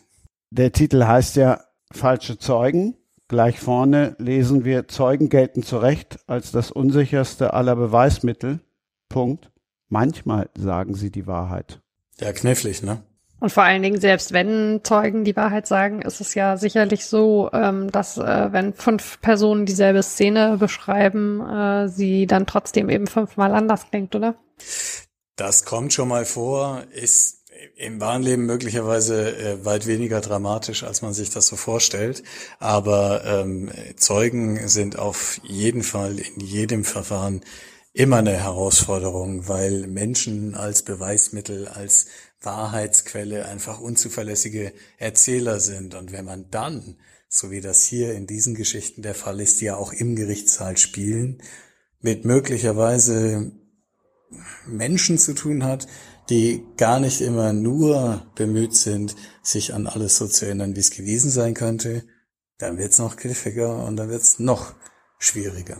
Vom ersten gab es ein Hörbuch. Genau, auch wieder zum ähm, Erscheinungsdatum des äh, gedruckten Buches. Am 10.8. ist äh, Pirlo und Maler Falsche Zeugen von Sascha Rotermund gesprochen, ähm, bei Argon erhältlich. Und da freue ich mich sehr, dass der Sascha das wieder gemacht hat. Der ist ein cooler Typ und äh, ich mochte das Hörbuch des ersten Teils sehr. Jetzt werde ich mich äh, mindestens genauso auf den zweiten Teil freuen. Wir haben uns auch zwischendrin getroffen, um über einzelne Stellen zu sprechen. Was habe ich mir dabei gedacht? Wie hat er das so empfunden beim Lesen? Wie könnte man das oder das aussprechen? Das waren wirklich ähm, gute und lustige Gespräche und viel gelacht, ähm, weil die Piero-Bücher bei dieser ganzen Spannung und Dramatik ja auch viele Stellen haben, ähm, die ja sehr viel Humor mitbringen. Was sowieso eine äh, unterschätzte äh, Spielart ist, finde ich äh, in vielen deutschen Krimis, äh, dass Humor äh, leider sträflich vernachlässigt wird. Ich finde das total wichtig. Überhaupt, dass eben neben äh, dem eigentlichen äh, Kriminalfall äh, noch das ein oder andere passiert. Es gibt ja Leute, die das gar nicht mögen, ähm, speziell äh, beim Fernsehkrimi. Da bin ich relativ weit weg von. Ich weiß nicht, wann ich den letzten Tatort geschaut habe, hört man ja immer wieder, dass die Leute sich beschweren, dass äh, der Fokus so stark äh, auf dem äh, Privatleben der Ermittelnden auch liegt. Aber ähm, also gerade in einem geschriebenen Krimi äh, finde ich Humor äh, eminent wichtig. Ja, ich bin mal gespannt, wie du dann äh, die Verfilmung findest, wenn sie denn kommt. Es geht alles seinen Weg. Ähm, ich freue mich immer, wenn ich äh, Neuigkeiten höre von der Produktion. Jetzt ist der erste Aufschlag des Drehbuchs da. Möglicherweise gelingt mit der Pierlo-Reihe ja auch an der Stelle ein Schritt ins äh, neue, ungewisse und auch ganz coole, wenn man äh, diesen Humor auch auf eine Leinwand oder ins Fernsehen bringt. Wenn wir auf dem Buchcover Dr. Ingo Bott sehen, sehen wir den dann auch im Film? Ja, vielleicht. Weißt du, wie bei Alfred Hitchcock, irgendjemand, der so sehr unbeholfen ein Glas durch die Gegend trägt oder sowas. Ähm, oder im Hintergrund von einem Felsenfeld. ich glaube, ich glaube, das machen besser andere Leute. Aber ich hätte ganz bestimmt viel Spaß dran, irgend so einen Randauftritt äh, mit einzustreuen. Ein Cameo. Genau, ich glaube, alleine schon dabei zu sein, äh, wenn die eigene Geschichte verfilmt wird und da mal so einen Tag am Set zu verbringen, stelle ich mir schon total cool vor. Ja, bestimmt. Ich bin gespannt, ähm, ob das so kommt, wann das so kommt, wie das so kommt. Ähm, ja, ist auf jeden Fall ein cooles Erlebnis mit äh, wirklich interessanten Leuten. Ich lerne da auch viel, was ich ganz spannend finde, weil es nochmal so eine ganz andere Lebenswelt ist und finde das äh, sehr bereichernd. Mara, du hast ja schon ein paar mehr Bücher geschrieben. Erinnerst du dich noch an die, an den größten Einschnitt nach dem ersten Buch? Was meinst du mit größtem Einschnitt? Was ist anders gewesen plötzlich, als das erste Buch da war? Äh, also es ist jetzt nicht so, dass das mein Leben äh, total verändert hätte, äh, ein Buch geschrieben zu haben. Ähm, es war natürlich so, also das, das erste war äh, 2013 mit einem Kollegen zusammen ähm, in dieser äh, Reihe 111 Gründe, ähm, haben wir geschrieben 111 Gründe, äh, Mainz 05 zu lieben. Ähm, du weißt ja natürlich, bevor du was zum ersten Mal gemacht hast, nicht, ähm, wird es dir A gelingen und B Spaß machen. Äh, und äh, das weißt du nicht vor dem ersten Buch überhaupt. Äh, dann, wenn du so wie ich mit einem Sachbuch anfängst, dann weißt du nach dem Sachbuch nicht, äh, trifft das so auch für einen Roman zu. Ähm, und ich konnte für mich auf jeden Fall beide Fragen mit Ja beantworten. Ähm, also äh, ich hatte das Gefühl, es ist gelungen uns damals ähm, und auch mir eben meine Parts und es hat vor allen Dingen auch sehr viel Spaß gemacht. Ähm, ich hatte damals ähm, tatsächlich nur einen sehr, sehr kurzen Zeitraum, um das alles fertig zu bekommen und äh, habe mir geschworen, äh, dass ich das nie wieder unter so einem Zeitdruck machen werde ähm, mit einem Buch. Äh, jetzt, also acht Bücher später, äh, würde ich sagen, ich habe noch kein Buch ohne so einen Zeitdruck geschrieben, aber vielleicht gelingt es mir ja dann beim nächsten, äh, wobei äh, bis das nächste Buch kommt, also werde ich auf jeden Fall äh, von dem Thema erstmal irgendwie eine Pause machen. Aber ja, also es hat sich jetzt nicht einschneidend was verändert, außer der Tatsache, dass ich eben ein Buch geschrieben hatte und dass ich das sehr cool fand, weil tatsächlich Bücher zu schreiben, was war, wovon ich eigentlich schon äh, als kleines Mädchen mit fünf, sechs Jahren gesagt habe, das wird mal mein Beruf. Ähm, mittlerweile ist äh, mein äh, Hauptberuf oder nicht mit, ja doch, also mittlerweile ist mein Hauptberuf unabhängig von den Büchern ähm, sicher äh, Journalistin und das mit den Büchern ist dann eben zum Journalismus äh, dazugekommen.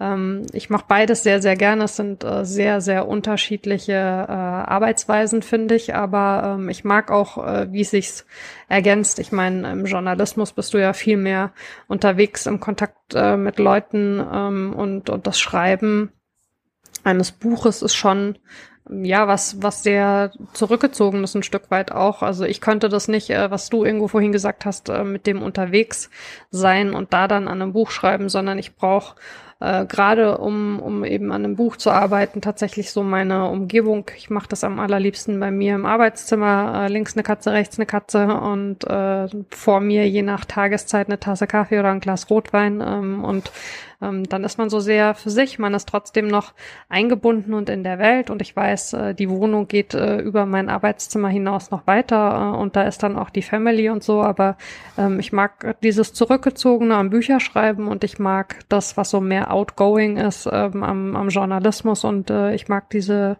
diesen Zweiklang sehr gerne. Also bei mir hat sich schon sehr viel geändert, seit das erste Pirlo-Buch da ist weil äh, die Leute den Sprung schaffen von, das ist dieser Anwalt, den ich kenne, den ich gesehen habe, ähm, weil wir ja wirklich viele Fälle haben, die in Medien vorkommen und ich auch immer wieder im Fernsehen zu sehen bin als Anwalt.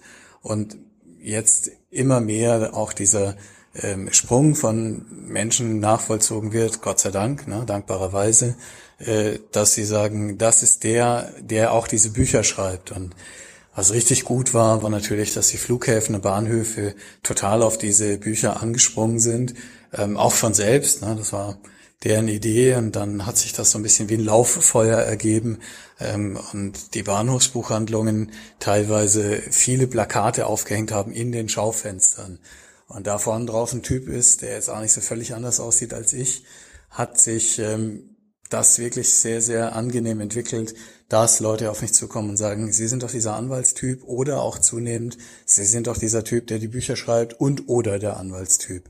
Und das ist ähm, was, was mir Freude macht. Also ich finde das nicht anstrengend. Ich freue mich, wenn ähm, mich jemand darauf anspricht ähm, und manchmal sogar jemand äh, kommt und ein Buch dabei hat und äh, sich freut, wenn ich das reinschreibe. Wir finden immer wieder schöne Schlussworte. Eins gebe ich euch allen noch mit auf den Weg. In der nächsten Ausgabe geht es definitiv nicht um Fußball. Da machen wir tatsächlich einen Buchspaziergang und wir reden ganz viel über Wein, also in Vino Veritas. Das dürfte doch auch ein bisschen was für euch beide sein. Wenn er rot ist, auf jeden Fall. Ich schließe mich Mara an. Rotwein ist willkommen. Sagt der Mann, der in Düsseldorf lebt und dessen Bücher in Düsseldorf stattfinden. Ja, die Düsseldorfer Weinberge werden äh, unterschätzt. Nein, das ist äh, trotzdem eine persönliche Leidenschaft. Ich mag Rotwein. Und Altbier. Dann danke ich euch. Also, danke euch. Tschüss Christian, tschüss Mara. Hat mir viel Spaß gemacht. Wir sehen uns bestimmt bald mal wieder und hören uns möglicherweise sogar noch eher. Bis bald. Ja, von mir auch äh, lieben Dank an äh, euch beide und den schon verabschiedeten äh, Basti. Hat mir großen Spaß gemacht und bis zum nächsten Mal. Und tschüss. Das war Sprenger spricht. Hashtag Books and Sports.